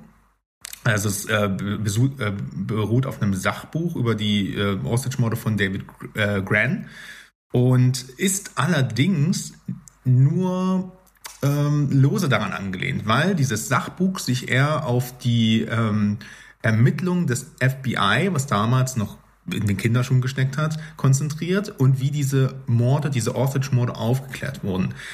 Irgendwann sind Eric Roth und Martin Scorsese, ähm, also Eric Roth, der das Drehbuch geschrieben hat, auf, äh, auf Basis dieses Sachbuchs und auch Leonardo DiCaprio, der hier die Hauptrolle spielt, auf den Spin gekommen, ja, lass doch mal diese Perspektive umdrehen. Lass uns doch mal aus einem Whodunit einen, ähm, einen Film machen, ja, who doesn't do it sozusagen. Also wer hat's denn, wer, wer von den ganzen Tätern hat's denn nicht gemacht? Ähm, und das ist so ein bisschen die Ausgangslage von Killers of the Moon, beziehungsweise das ist so ein bisschen der, ähm, der Spin, weil wir haben hier einen ähm, Jesse Plemons auch wieder in Killers of the Flower Moon, der einen FBI-Agenten spielt. Und das ist im Prinzip in dem Sachbuch die Hauptrolle, also ein FBI-Ermittler, der der Sache True Crime-mäßig auf die Spur geht. Hier ist es nicht so. Hier geht es um Ernest Burkhardt, einen Kriegsveteran aus dem ähm, Ersten Weltkrieg, der zurückkommt zu seinem Onkel, Robert De Niro, William the King Hale. Der ist, äh, hat eine große Rinderfarm und hat sich sozusagen schon dort als ja, als, als, als Wohltäter in den Osage-Stamm in, in Oklahoma dort sesshaft gemacht, ähm, dort, dort wie so ein König ähm, äh, in die ganzen Strukturen der Familien so reingekauft und reingearbeitet. Und der ist so der nette Onkel, der äh, in diesem Reservat sozusagen für alle da ist und auch allen hilft, dass sie immer an ihre Medizin kommen, an ihr Essen kommen, an ihr Geld bekommen und auch schön im Zaum hält, dass die nicht zu viel von ihrem Geld ausgeben und auch schön dafür sorgt, dass möglichst viele Weiße in diese Familien eingeheiratet werden, um, naja, eine schöne friedliche Koexistenz aufzubauen. Ähm, und Leonardo DiCaprio, wie gesagt, kommt als, ähm, als Neffe wieder zurück und ähm, dem passiert quasi genau das Gleiche. Der wird ähm, so ein bisschen, naja, auf eine, ähm, ja, auf, auf, auf äh, auch eine Tochter äh, dort angesetzt, äh, Lily, von Lily Gladstone gespielt, eine Molly Burkhardt, die, ähm, die sozusagen in indirekt, also quasi in, in, in der Nachfolgenschaft auf ganz viel Reichtum säße, wenn da gewisse Leute noch aus, in ihrer Familie aus dem Weg geräumt werden würden, was dann an, äh, natürlich an äh, Leos Charakter übergehen würde. Und ihr merkt schon, das ist natürlich und man kann hier auch irgendwie sch schlecht von Spoilern reden, weil es ja auch ein Tatsachenbericht ist und dieses Buch gibt und diese Morde sind alle so passiert. Das passiert dann. Es geht, geht hier um systematischen Genozid ein, ein, eines Volkes, was nicht ähm, quasi durch einen Kriegseinsatz oder durch irgendwie ähm, eine offene Kriegserklärung oder eine Art Bürgerkrieg oder irgendeine eine Feindhandlung passiert ist, sondern durch, wie gesagt, systematisches Ausrotten Einfall, ein, ähm, einheiraten und den Besitz übernehmen. Und das ist sehr, sehr barbarisch. Ähm, und äh, darum geht es in Killers of the Flower Moon. Ich hoffe, ich habe das zufriedenstellend für dich äh, zusammengefasst an der Stelle. Ja, also bei der Fülle von Story, die in diesem Film steckt, hast du das mit Bravour geleistet. Und man merkt also jetzt schon, wenn man es erzählt, worum es eigentlich geht, es ist sehr komplex. Wir haben ja auch noch in der Hinterhand den lieben Mo. Der wird ja vielleicht auch in seiner Review noch was dazu sagen. Ich würde sagen, wir spielen erstmal das ab und kommen dann einfach ins Zwiegespräch und schauen mal, wie uns allen das so gefallen hat. Ich spiele jetzt einfach mal den Mo. Here we Mo. Here, Here we Mo. Nicht schlecht. So, meine Gedanken zu Killers of the Flower Moon. Also dreieinhalb Stunden, das ist ein fettes Brett. Hat es diese Zeit gebraucht? Ja und nein. In diesen dreieinhalb Stunden ist easy eine halbe Stunde Material, das weg kann. Besser wäre aber gewesen, diese halbe Stunde aufzufüllen mit Material, das so ein oder anderen Aspekt tiefer beleuchtet hätte. Ja, ja, ja, ich habe es gesagt. Also noch mehr ins Detail. Genau, ähm, denn das ist das Einzige, was ich hier als Kritikpunkt momentan habe. Kein Film kann jemals das Ausmaß und äh, die Schwere der unmenschlichen Gewalt vollständig vermitteln, ähm, die weiße Kolonialsiedler und deren Nachkommen den indigenen Völkern in Nordamerikas angetan haben. Und auch diese Geschichte über die Osage Nation ist da keine Ausnahme. Wir werden das als Außenstehende, wenn wir nur so gar nicht im Thema sind, vielleicht gar nicht richtig verstehen. Und der Film hilft uns in großen Teilen dabei, ähm, einen Einblick zu bekommen, vermittelt aber so zwei, drei wichtige Punkte meiner Meinung nach nicht. Leider erfahren wir Anfänger dann nämlich nicht, warum die Osage überhaupt zum Beispiel als geschäftsunfähig galten. Das werden die Jungs wahrscheinlich schon erzählt haben, insofern bräuchte ich es hier nicht wiederholen. Ähm, es hätte mir im Film aber äh, Freude gemacht, das zu sehen, um einfach so einen größeren Aha-Effekt zu haben. Jesse Blimmens kommt mir zu kurz. Die Geburt des FBIs ist hier ein Riesenthema eigentlich. Ohne die wären die Morde nicht aufgeklärt worden. Auch das hätte man in dieser halben Stunde, die ich da gerne noch dran geklebt hätte, gut erzählen können. Ansonsten, der Film war natürlich mit Spannung erwartet. Der ist auf der Liste der Filme, die ich dieses Jahr unbedingt sehen wollte und ich habe das wirklich genossen. Großartiges Schauspiel von den ganzen Schauspielern. Aber Leonardo DiCaprio hat ein paar Minuspunkte. Ja, ja, ich muss es leider sagen, denn in einigen Szenen sieht er wirklich total dumm aus der Wäsche und das passt nicht zu der Rolle, nicht zu dem Teil, was da gerade passiert. Ähm, bei einigen anderen muss ich mich fragen, warum genau waren die jetzt da? Also ich bräuchte zum Beispiel nicht diese ganzen äh, Cameo-Auftritte, diesen Mini-Auftritt. Brandon Fraser, ich gönne ihm alles, was er macht. Also insofern fein, aber warum brauchen wir Jack White äh, am Ende noch in dieser äh, Radio-Show am Ende?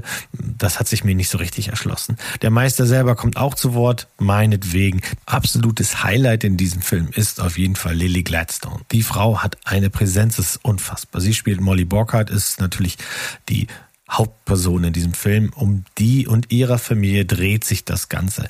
Der Charakter von Leonardo DiCaprio, der hat bei mir einfach einen schalen Beigeschmack hinterlassen, weil ich am Ende lieber mehr über das System der wirtschaftlichen Entrechtung und die damit verbundene Gewalt äh, äh gesehen hätte und verstanden hätte. Zum Beispiel auch über dieses korrupte Vormundschaftsprogramm weil ich eben diese subtile Macht von solchen Bildern mag. Einfache Dinge des täglichen Lebens, also Medikamente bekommen, Essen und Alkohol, werden plötzlich von Autoritätspersonen unter dem Vorwand, sich um die Gesundheit anderer zu kümmern, als Waffe eingesetzt. Das ist einfach super spannend. Ich hätte mir davon ein bisschen mehr gewünscht. Killers ist auf jeden Fall kein perfekter Film oder auch nur in Teilen repräsentativ dafür, um uns zu sagen, wer die Osage wirklich waren und wie sie gelebt haben. Aber es ist ein bewegender Film, der ist durchaus niederschmetternd, der ist brutal und es ist ein gewaltiges Stück Kino, von dem ich sage, das muss man schon gesehen haben. Idealerweise im Kino, ansonsten demnächst auf Apple Plus. So, da haben wir den Mo jetzt gehört und wir haben davor ein bisschen den Sandro gehört und ich sch schlage jetzt einfach dazwischen mit einem Jingle, der ganz gut zu mir passt. Das ist die Rentzone. Hier hagelt es Ton.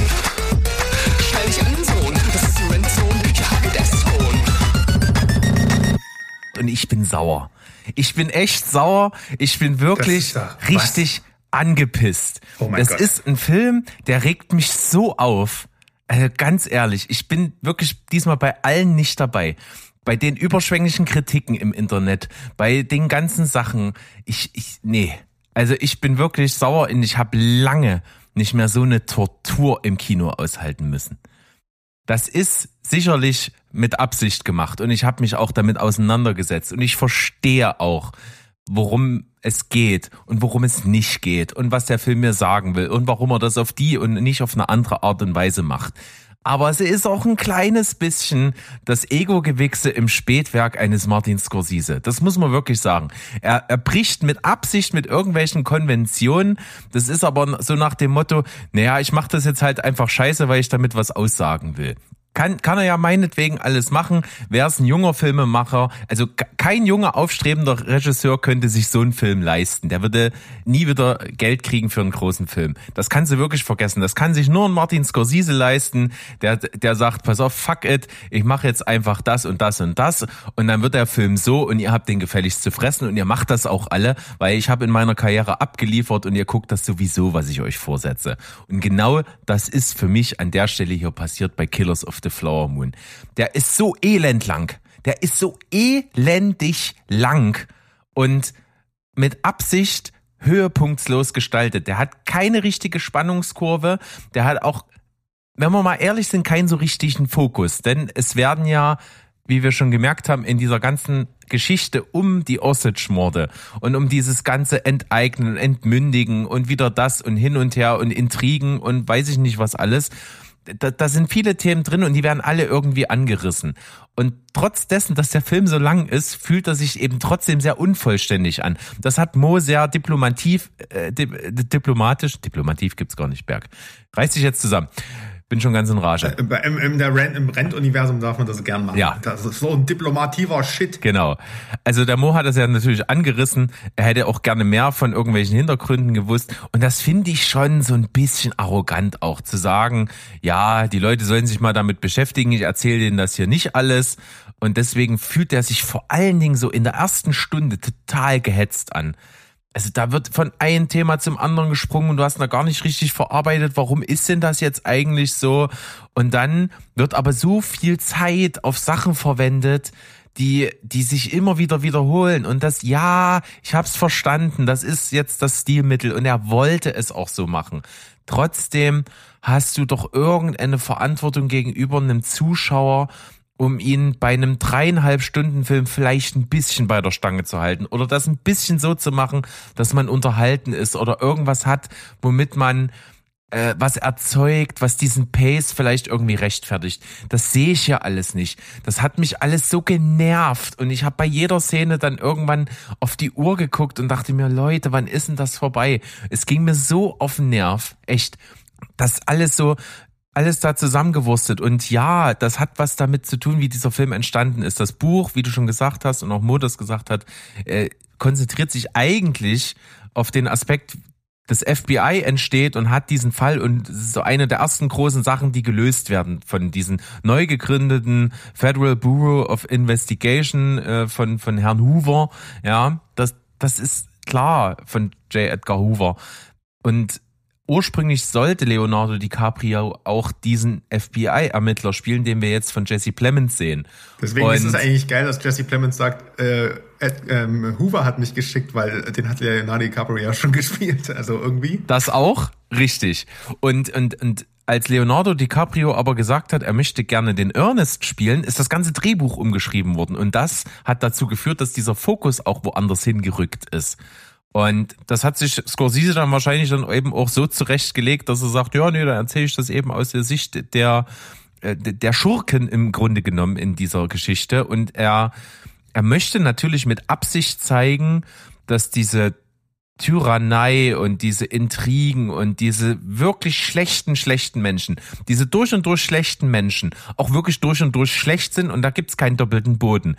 Denn Natürlich ist es in den letzten Jahren oft so gewesen, dass wir Filme sehen, wo wir Schurken sympathisch erklärt kriegen, wo wir uns bemühen als oder wo Filmemacher sich bemühen, äh, eine Ambivalenz in, in Antagonisten zu bringen. Und das ist auch toll und das ist das Faszinierende für den Zuschauer. Und das hat Scorsese hier absichtlich nicht gemacht. Um natürlich auch das, das Erbe dieser, dieser, ähm, dieser Geschädigten in dieser Geschichte ja irgendwo auch zu wahren. Aber sein großes, großes Anliegen war es nämlich, ähm, in dem Sinne dieses True Crime, und da schließt sich der Kreis heute zur Folge, eben nicht so einzusetzen, wie es heute eingesetzt wird. Ne? True Crime zieht, schreib an irgendwas True Crime dran, dann ist es auch geil und dann musst du es irgendwie cool in Szene setzen und wenn du am besten noch irgendwie mit den Mörder in der Geschichte, der tausend Menschen auf coolste Art und Weise umgebracht hat, sympathisierst, dann hast du irgendwas geschaffen, was im Zuschauer so einen Widerspruch hervorruft und so. Und das wollte er halt alles nicht machen, um nicht diesen reißerischen zu verfallen. Kann er ja meinetwegen tun. Aber das in einen dreieinhalb Stunden Film zu packen und dann eben dann deutliche Schwächen dabei zu haben, ähm, dass, dass du den Zuschauer nicht mehr kriegst, zumindest mich nicht, das, das, das kann ich einfach nicht haben. Das geht nicht. Mhm. Du meldest dich. Ich lass dich mal kurz dazwischen kräzen. Naja, ähm, es sind viele Sachen. Also, also dass, dass du ihn jetzt so schlecht fandst, äh, erstaunt mich tatsächlich, weil er ist halt, es ist ein Brett von Film, es ist ein richtig toll gemachter Film, also rein, rein handwerklich. Das ist so dieses Feeling von, es war einmal in Amerika oder der Pate oder sowas. Also nicht jetzt äh, inhaltlich, sondern einfach so dieses, äh, du kannst dich so richtig fallen lassen. Und das hat bei mir zum Glück funktioniert. Ich habe hier die Längen auch gespürt, ne? wenn man also es gibt ja Filme, die sind äh, langweilig oder einfach nur lang. Hier habe ich gemerkt, er ist lang, aber er hat mich nicht gelangweilt, so wie dich. Da hatte ich Glück. Und ich finde es sehr, sehr gut, dass, ähm, dass er diesen, diesen Turn gewählt hat. Weil ich hatte nämlich nicht das Gefühl, dass er das macht, dass, äh, dass er die, die Schurken halt ganz als eindeutig ähm, ähm, ja bösartig orchestriert. Das macht er mit Robert De Niro, den ich ja trotzdem brillant finde im Film. Ich finde den richtig, richtig gut. Er spielt so gut wie lange nicht mehr. Aber du hast schon recht, William Hale ist ein Arschloch und das wird dir in der ersten Szene klar. Also viele Dimensionen kann er da nicht abrufen. Er ist halt nur faszinierend böse. Ähm, Leonardo DiCaprio wiederum, ähm, ich glaube, das, was Mo auch angesprochen hat, ist das, was mich dazu gebracht hat, mit diesem, Char mit diesem äh, Charakter hin und wieder sogar Mitleid zu empfinden. Also ich habe bei Leonardo, DiCaprio, und ich verstehe auch, warum äh, die das wollten, die, die Geschichte so rum ähm, du hast, du hast diese Ambivalenz, ne? Er ist dumm. Du siehst von Anfang an, ne? Ähm, dass, dass der nicht wirklich die, die ja, der schlauste Typ einfach ist. Ähm, er wird damit reingezogen, aber du hast auch immer wieder bis zum Ende so eine Ungewissheit. Ist es nur Angst? Ist es nur, äh, ist es auch irgendwo ein bisschen mit Liebe verbunden? Und wie, ich finde diese letzten Szenen, die letzten Szenen dann auch richtig stark, weil dann ähm, merkst du halt auch, welcher Charakterzug in ihm halt dominiert. Erst, erst wirklich am Ende. Und das war für mich auch der, der Punkt, worum ich dran geblieben bin. Ich wollte wissen, ja, was, was, wie entwickelt sich denn diese Figur von Ernest Burkhardt im Laufe der Geschichte? Und es gab immer mal wieder Tendenzen in unterschiedliche Richtungen bis zum Schluss. Und deswegen ist auch dieser Epilog, dieser große Epilog am Ende nochmal irgendwie meines Erachtens berechtigt, weil da wird es erst so richtig klar. Ähm, das hat nur allerdings natürlich zur Folge, und da stimme ich euch beiden zu und dir in dem Sinne ja noch viel mehr, du weißt ja die ganze Zeit, was passiert. Es gibt keinen Thrill, es gibt kein Rätselraten, es gibt gar keine, gar keine Anspannung, weil auch die Morde wenn die hier passieren in einem Film, sehr beiläufig passieren. Und ähm, auch, auch jetzt irgendwie kein, soll, die sollen auch gar keine Sensationslust auslösen, das ist natürlich beabsichtigt, das weiß ich, aber du rätselst ja auch nicht mit. Ne? Also das meine ich ja damit, du hast kein Who Done It, sondern Who Didn't Do It. Du fragst dich, wer hat, wer ist denn jetzt eigentlich von diesen ganzen Leuten hier in irgendeiner Form vielleicht nicht ein Arschloch? Und das ist aber nicht spannend genug, um irgendwie ähm, die ganze Zeit ähm, so, so ja, unterhalten oder beziehungsweise am Ball zu bleiben, weil irgendwann kommt dieser Berieselungseffekt und dann guckst du halt einfach nur noch zu und das und dann kommt noch dazu, dass Lily Gladstone, ich fand die auch super, ne, ich hab, ich hatte eine Weile gebraucht, aber dann habe ich ihr subtiles unterschwelliges Spiel ich fand das richtig toll, weil man weiß auch, dass was die, dass man hat auch immer in ihr diese Skepsis gesehen und trotzdem hatte sie viel Mitleid und Liebe. Also sie hat auf Leonardo DiCaprio geblickt, so wie ich das auch wahrscheinlich tun soll. Aber sie wird ja dann aus dem Film genommen. Und dann hast du diese Ankerfigur nicht mehr und dann musst du mit Unsympathen, äh, musst du Unsympathen dabei zugucken, wie sie, ähm, wie sie versuchen, ein mafiöses Gebilde zu sein, aber im Gegensatz zu ähm, weiß ich nicht, Casino oder Goodfellas, wo das einfach so spannend ist, weil die Figuren alle so eine überhöhten Profis sind, sind das hier alles Deppen, die nicht mal einen Selbstmord inszenieren können, was ich aber irgendwie auch schon wieder lustig fand. Ähm, und, aber du fragst dich dann halt auch so, ja, wenn du diese Perspektive der Schurken wählst, dass alles Idioten sind und du weißt, wie das, auf was das Ganze endet, wo soll denn hier dann auch irgendwie ähm, die Spannung entstehen? Was ist das, was du mir sagen willst, lieber Martin Scorsese? Und er packt es dann natürlich am Ende kreativ in in ein Outro und die Kernaussage ist mir auch bewusst, ist dir auch bewusst. Aber ich gebe dir recht, der Film hat dadurch nicht den richtigen Fokus und ich hätte mir hier tatsächlich sogar gewünscht. Äh, True Crime ist ja nicht gleich True Crime. Wenn Martin Scorsese den Stoff genommen hätte aus der Sicht Leonardo DiCaprio in seinem Dep äh, Departed, nee, in seinem äh, Shutter Island äh, Trenchcoat mit Hut äh, als FBI-Agent, der der Sache auf der Spur geht, vielleicht wäre es der bessere Film geworden. Vielleicht hättest du die Osage dann in einer Parallelhandlung auch zu Wort kommen lassen können, als die immer in irgendeinem, weiß ich nicht, Zelt zu zeigen, wie sie zusammensitzen und versuchen irgendwie Hilfe aus Washington zu holen, hat kein gutes Licht eigentlich auf die geworfen. Und wie gesagt, die einzige Identifikationsfigur wird dann aus dem Film genommen. Ähm, ist ein bisschen schwierig. Ähm, ich sehe es nicht ganz so kritisch wie du, weil, weil ich den Film trotzdem opulent und gut fand, einfach von vorne bis hinten gut, aber halt eben leider deswegen auch nicht viel mehr. Ja, aber ich muss eben dann da trotzdem dazu sagen, dass dass, dass man, glaube ich, einfach auch irgendwie mehr erwarten kann. Ich meine, ich, in, dass, dass man das so macht. Hm. Es gibt den Payoff nicht. Ja, du hast also ich fand zum Beispiel gar nicht, dass sich die Figur von Leonardo DiCaprio auch nur ein Zentimeter entwickelt hat. Gar nicht. Null. Das war am Anfang okay. ein Idiot, ein Volltrottel, der seinen Gelüsten nachgeht. Und seine Gelüste haben bedeutet, er, er, er hat sich verliebt, ganz ehrlich und aufrichtig, okay, aber er war von Anfang an jemand, der manipuliert werden konnte, wurde von Anfang an manipuliert und hat auch am Ende daraus nichts mehr gelernt. Das ist immer noch am Ende ein erbärmlicher Volltrottel gewesen.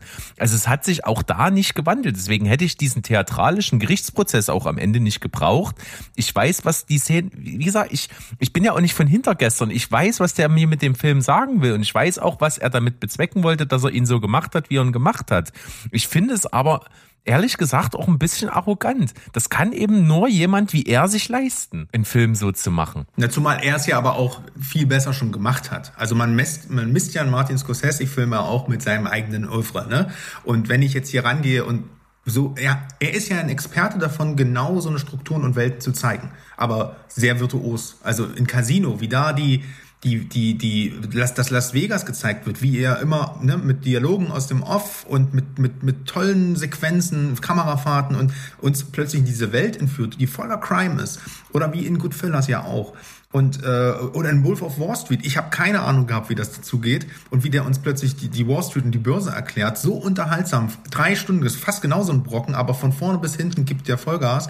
Und das fehlt mir hier. Hier hätte vielleicht mal ja. ein Sprecher aus dem Off auch äh, gut getan. Hier hätte einfach mal auch so eine kreative, virtuose Inszenierung, die uns halt einfach dann auch mal das Leben dieser Kriminellen ähm, einfach nicht so trocken zeigt, sondern einfach mal, da wird hier einer vergiftet, dann wird da einer abgeschossen, dann wird da einfach mal so eine We need a montage. Ja, wir, need, wir brauchen hier wirklich mal eine Montage in dem Film, die mal ein bisschen Speed reingebracht hätte. Genau, einfach äh, mal eine astreine Plansequenz zünden. Los. Ja, ja, einfach so ein Ding. Und der kann das ja, ne? Ja, und ich muss auch trotzdem, ich muss hier weiter draufhauen. Ich, mir ist das schon klar, dass auch so ein Film jetzt hier zu machen, das ist, das muss ein großer Regisseur und ein großer Visionär machen.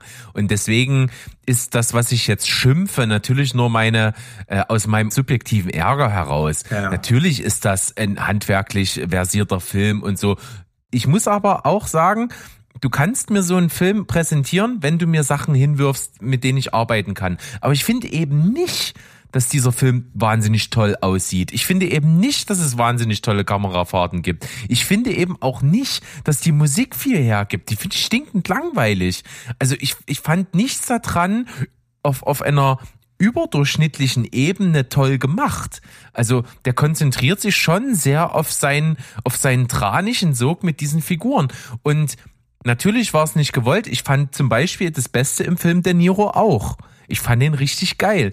Aber trotzdem hätte ich mir gewünscht, dass es so ein, zwei Szenen gibt, wo er mal so richtig ihn gucken lässt, wo du so richtig auch in die Fresse gedrückt kriegst als Zuschauer, das ist ein Dreckschwein. Das ist so einer, Ja. der verkauft sich als, als Philanthrop und ist wirklich eine miese Drecksau. Ja, Weiß ich nicht. Irgendwie so ein, so einen angeketteten Indianer im Keller oder irgend sowas. Keine Ahnung. Irgend sowas richtig plakativ Er wird doofes. ja mehr als Trottel eigentlich dann, da- dann gezeigt, ne? Weil, weil du, du denkst ja, Robert De Niro ist in dem Film so ein Badass. Warum hat der nur Idioten, die nichts drauf haben und dann ist der noch, also, weißt du, das, das, das, da, da gebe ich dir schon recht. Aber hier merkst du halt einfach wirklich das, was ich gerade meinte, was Scorsese sonst immer fiktional geschaffen hat. Auch auf Grundlage von existierenden Figuren, wie in, wie in Goodfellas und sowas.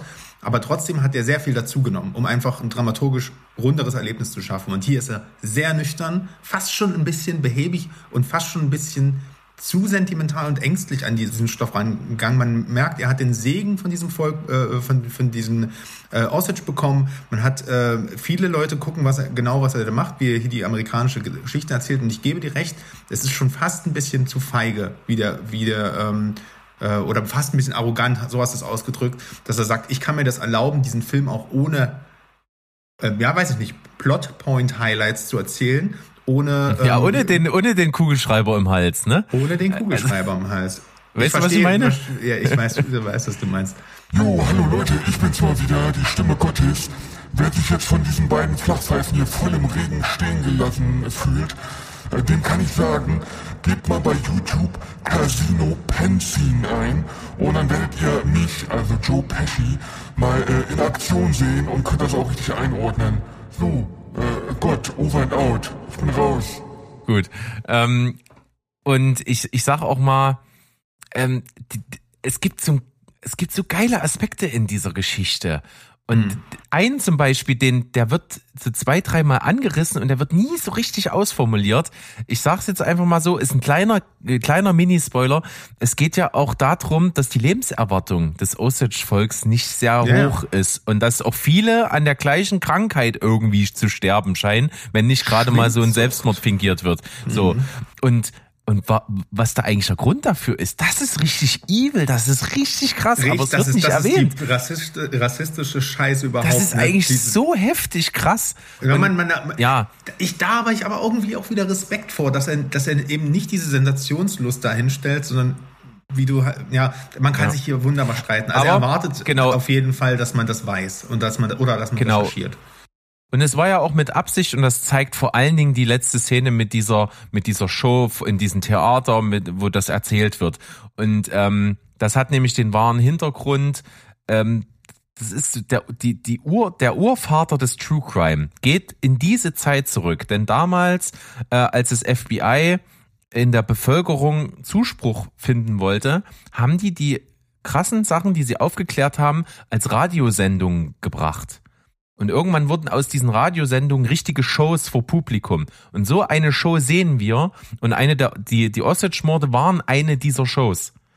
Und deswegen sehen wir das am Ende nochmal. Und im Grunde genommen ist das die Geburtsstunde dessen, was jetzt gerade im Jahr 2023 richtig zieht. True Crime, je, je krasser, je blutiger, je schockierender, desto besser. Am besten noch, wie gesagt, reinversetzen können in, in den Antagonisten. Und dann hast du das, was die Leute bewegt.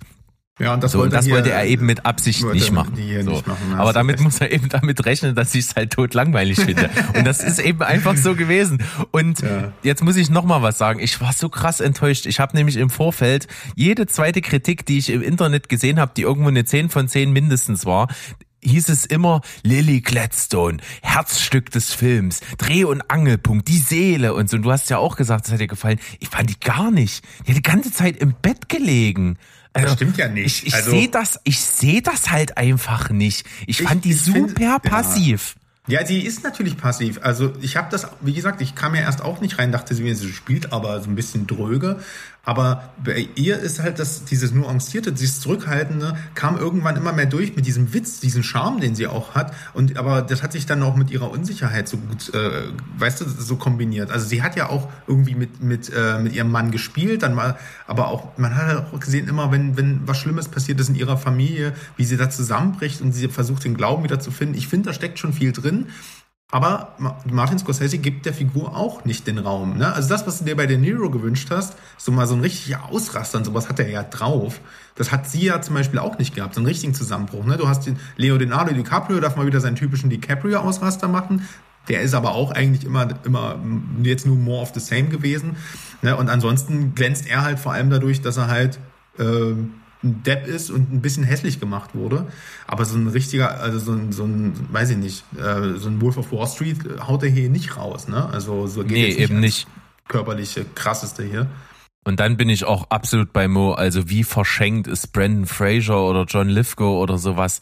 Also braucht kein Mensch. Niemand Nee. braucht das. Und auch, wie gesagt, es hat sich einfach der Fokus verschoben, aber auch diesen Jesse Plemons. Wozu? In, in dem Kontext ist sinnlos. Ah, Ja, er hat eine gewisse Gravitas mitgebracht, aber es war halt auch nur angedeutet, ne?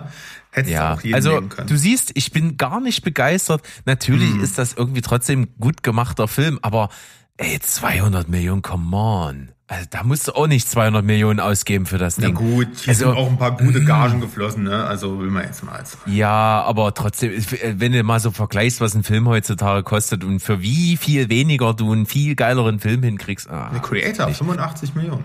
Ich finde das alles irgendwie so ein bisschen übertrieben. Ich finde, äh, das ist echt eine aufgeblasene, prätentiöse Kacke. Und ich, äh, wirklich, nee.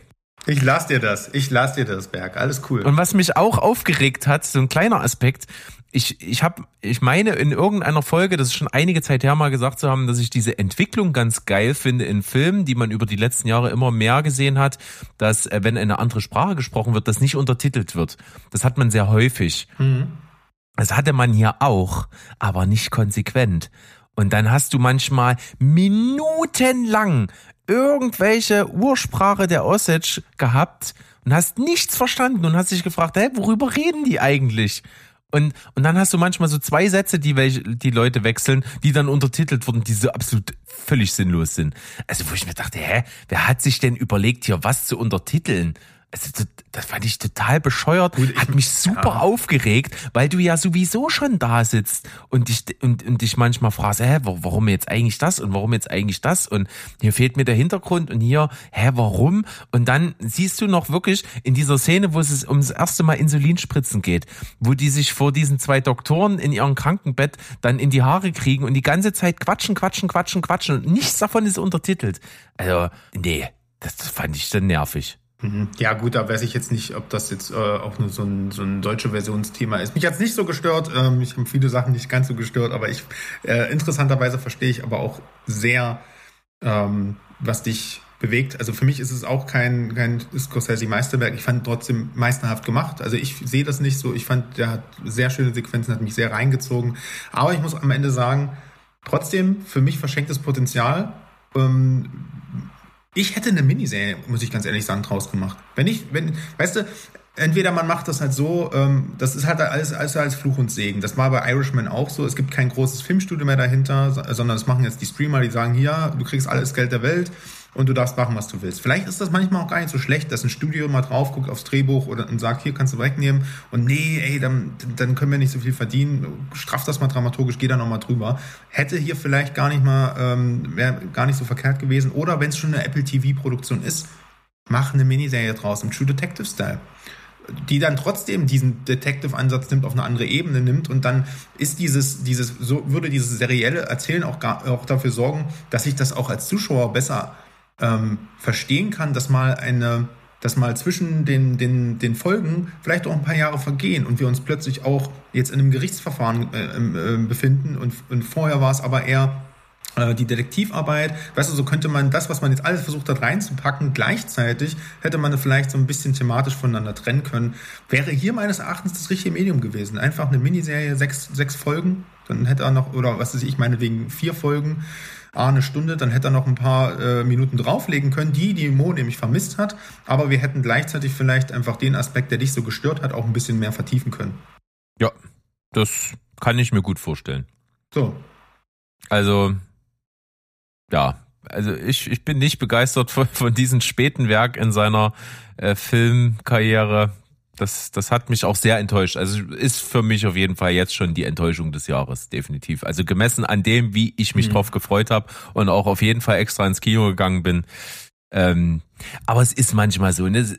Hat mich ja, ich gebe es ja auch zu, es hat mich jetzt auch nicht unbedingt auf dem richtigen Fuß erwischt. Ne? Es war du gehst ja schon abends ins Kino, weißt, du musst am nächsten Tag arbeiten und du hast dir schon die, die, die zeitigste Vorstellung, die du kriegen kannst, rausgesucht, war in meinem Fall 1930. Dann bringt dieses Scheißkino immer auch trotzdem noch eine halbe Stunde Trailer, dass der erst um acht anfängt äh, dann dann gab's noch, äh, na, dann war man sowieso irgendwie vielleicht schon geschafft, hat nicht das richtige Mindset gehabt.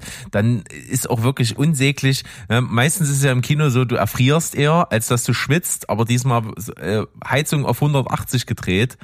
Also ich habe schon alles, was ich konnte, ausgezogen, inklusive Schuhe, und habe trotzdem mich gefühlt, als wäre ich irgendwo im Fieberrausch und dann noch äh, die Wut dazu, dass dieser Film mich so aufregt. Also das hat alles irgendwie keinen guten, nicht gut auf mich gewirkt, sagen wir es mal so. Naja. Ja. Aber ich finde es schön, dass wir es trotzdem ähm, jetzt hier mal diskutiert haben. Ähm, und äh, ja, äh, interessant. Äh, bei vielen Punkten sind wir uns einig, bei einigen sind wir uns nicht einig. Ähm, sagt uns doch mal, wie ihr den Film fandet, wenn ihr den schon gesehen habt. Ähm, auch wenn ihr die Folge jetzt äh, hört und den Film dann äh, auf Apple TV dann irgendwann schauen wollt, wenn der im November kommt, ähm, dann trotzdem gern mal in den Discord äh, ähm, einfach damit und da könnt ihr mit uns in Kontakt treten. Berg, das ist wo auffindbar? Oh ja, bei äh, www.stevensbollberg.de findet ihr auf jeden Fall den Link direkt gleich oben wenn ihr die Homepage aufmacht. Ansonsten über Instagram kommt ihr auch direkt auf die Homepage und dann auch zu eben jenem Link anmelden. Ja, aber kostet nichts und geht schnell und dann seid ihr auch schon drin in unserem Reich und könnt mit uns reden und das ist cool. Und dann sagt mal dem Berg bitte eure Meinung, ob er jetzt hier recht hat äh, oder nur Quark erzählt und ähm, sich mal lieber auf, äh, und, und, und, schon an den ganzen RTL Plus Content äh, an einer quasi Rückverdummung leidet. Sagt ihm mal bitte Bescheid. Genau, ich bin ein ganz anderes Pacing gewohnt. No, eben, bei Bauer gesucht Frau jetzt das viel schneller und da ist das gleiche Setting. Ich weiß gar nicht, was hier ja. los ist. Ähm, Wenn gut, du nach fünf Minuten nicht die erste Brust gesehen hast, fetzt doch gar nicht. was ist so ein Ding hier noch zum Ende? Ja, die, die erste Brust, ähm, gut, ähm, darüber reden wir jetzt nicht weiter. Ich würde sagen, äh, ein, ein Kracher von Film, ein, ein Mammutwerk an Film, ein Mammutwerk an Folge ähm, aber auch mit zwei epischen äh, Sachen, die wir hier besprochen haben, die gerade in aller Munde sind. Deswegen sei das so. Ähm, und ähm, ja, ja. wie. Hm? Und ich meine, und ich meine, es, es kann ja sein, dass an Halloween ja auch noch irgendwie was kommt. So, weiß man ja nicht. Vielleicht war es erst die Einstimmung, man weiß es ja mhm. nicht. Ne? Also, äh, ich, ich danke dir. Es hat Spaß gemacht und äh, sich mal wieder so richtig auszukotzen war auch schön. ja, ähm, ich bin gern dein Kurzeimer. Ja, ich hätte es gerne über einen anderen Film gemacht, aber es war dann eben der von Scorsese. Na gut, aber der Mann hat ja auch genug gute Sachen gemacht und äh, die, die behalte ich im Herzen und alles andere verdränge ich ganz, ganz schnell, dass ich nicht nochmal dran denken muss und deswegen würde ich sagen, wir verbleiben mit Tschüss, ciao und goodbye. Bleibt spoilerfrei. Ja, und äh, nicht die Hände überall liegen lassen. Call! Das tötet Menschen!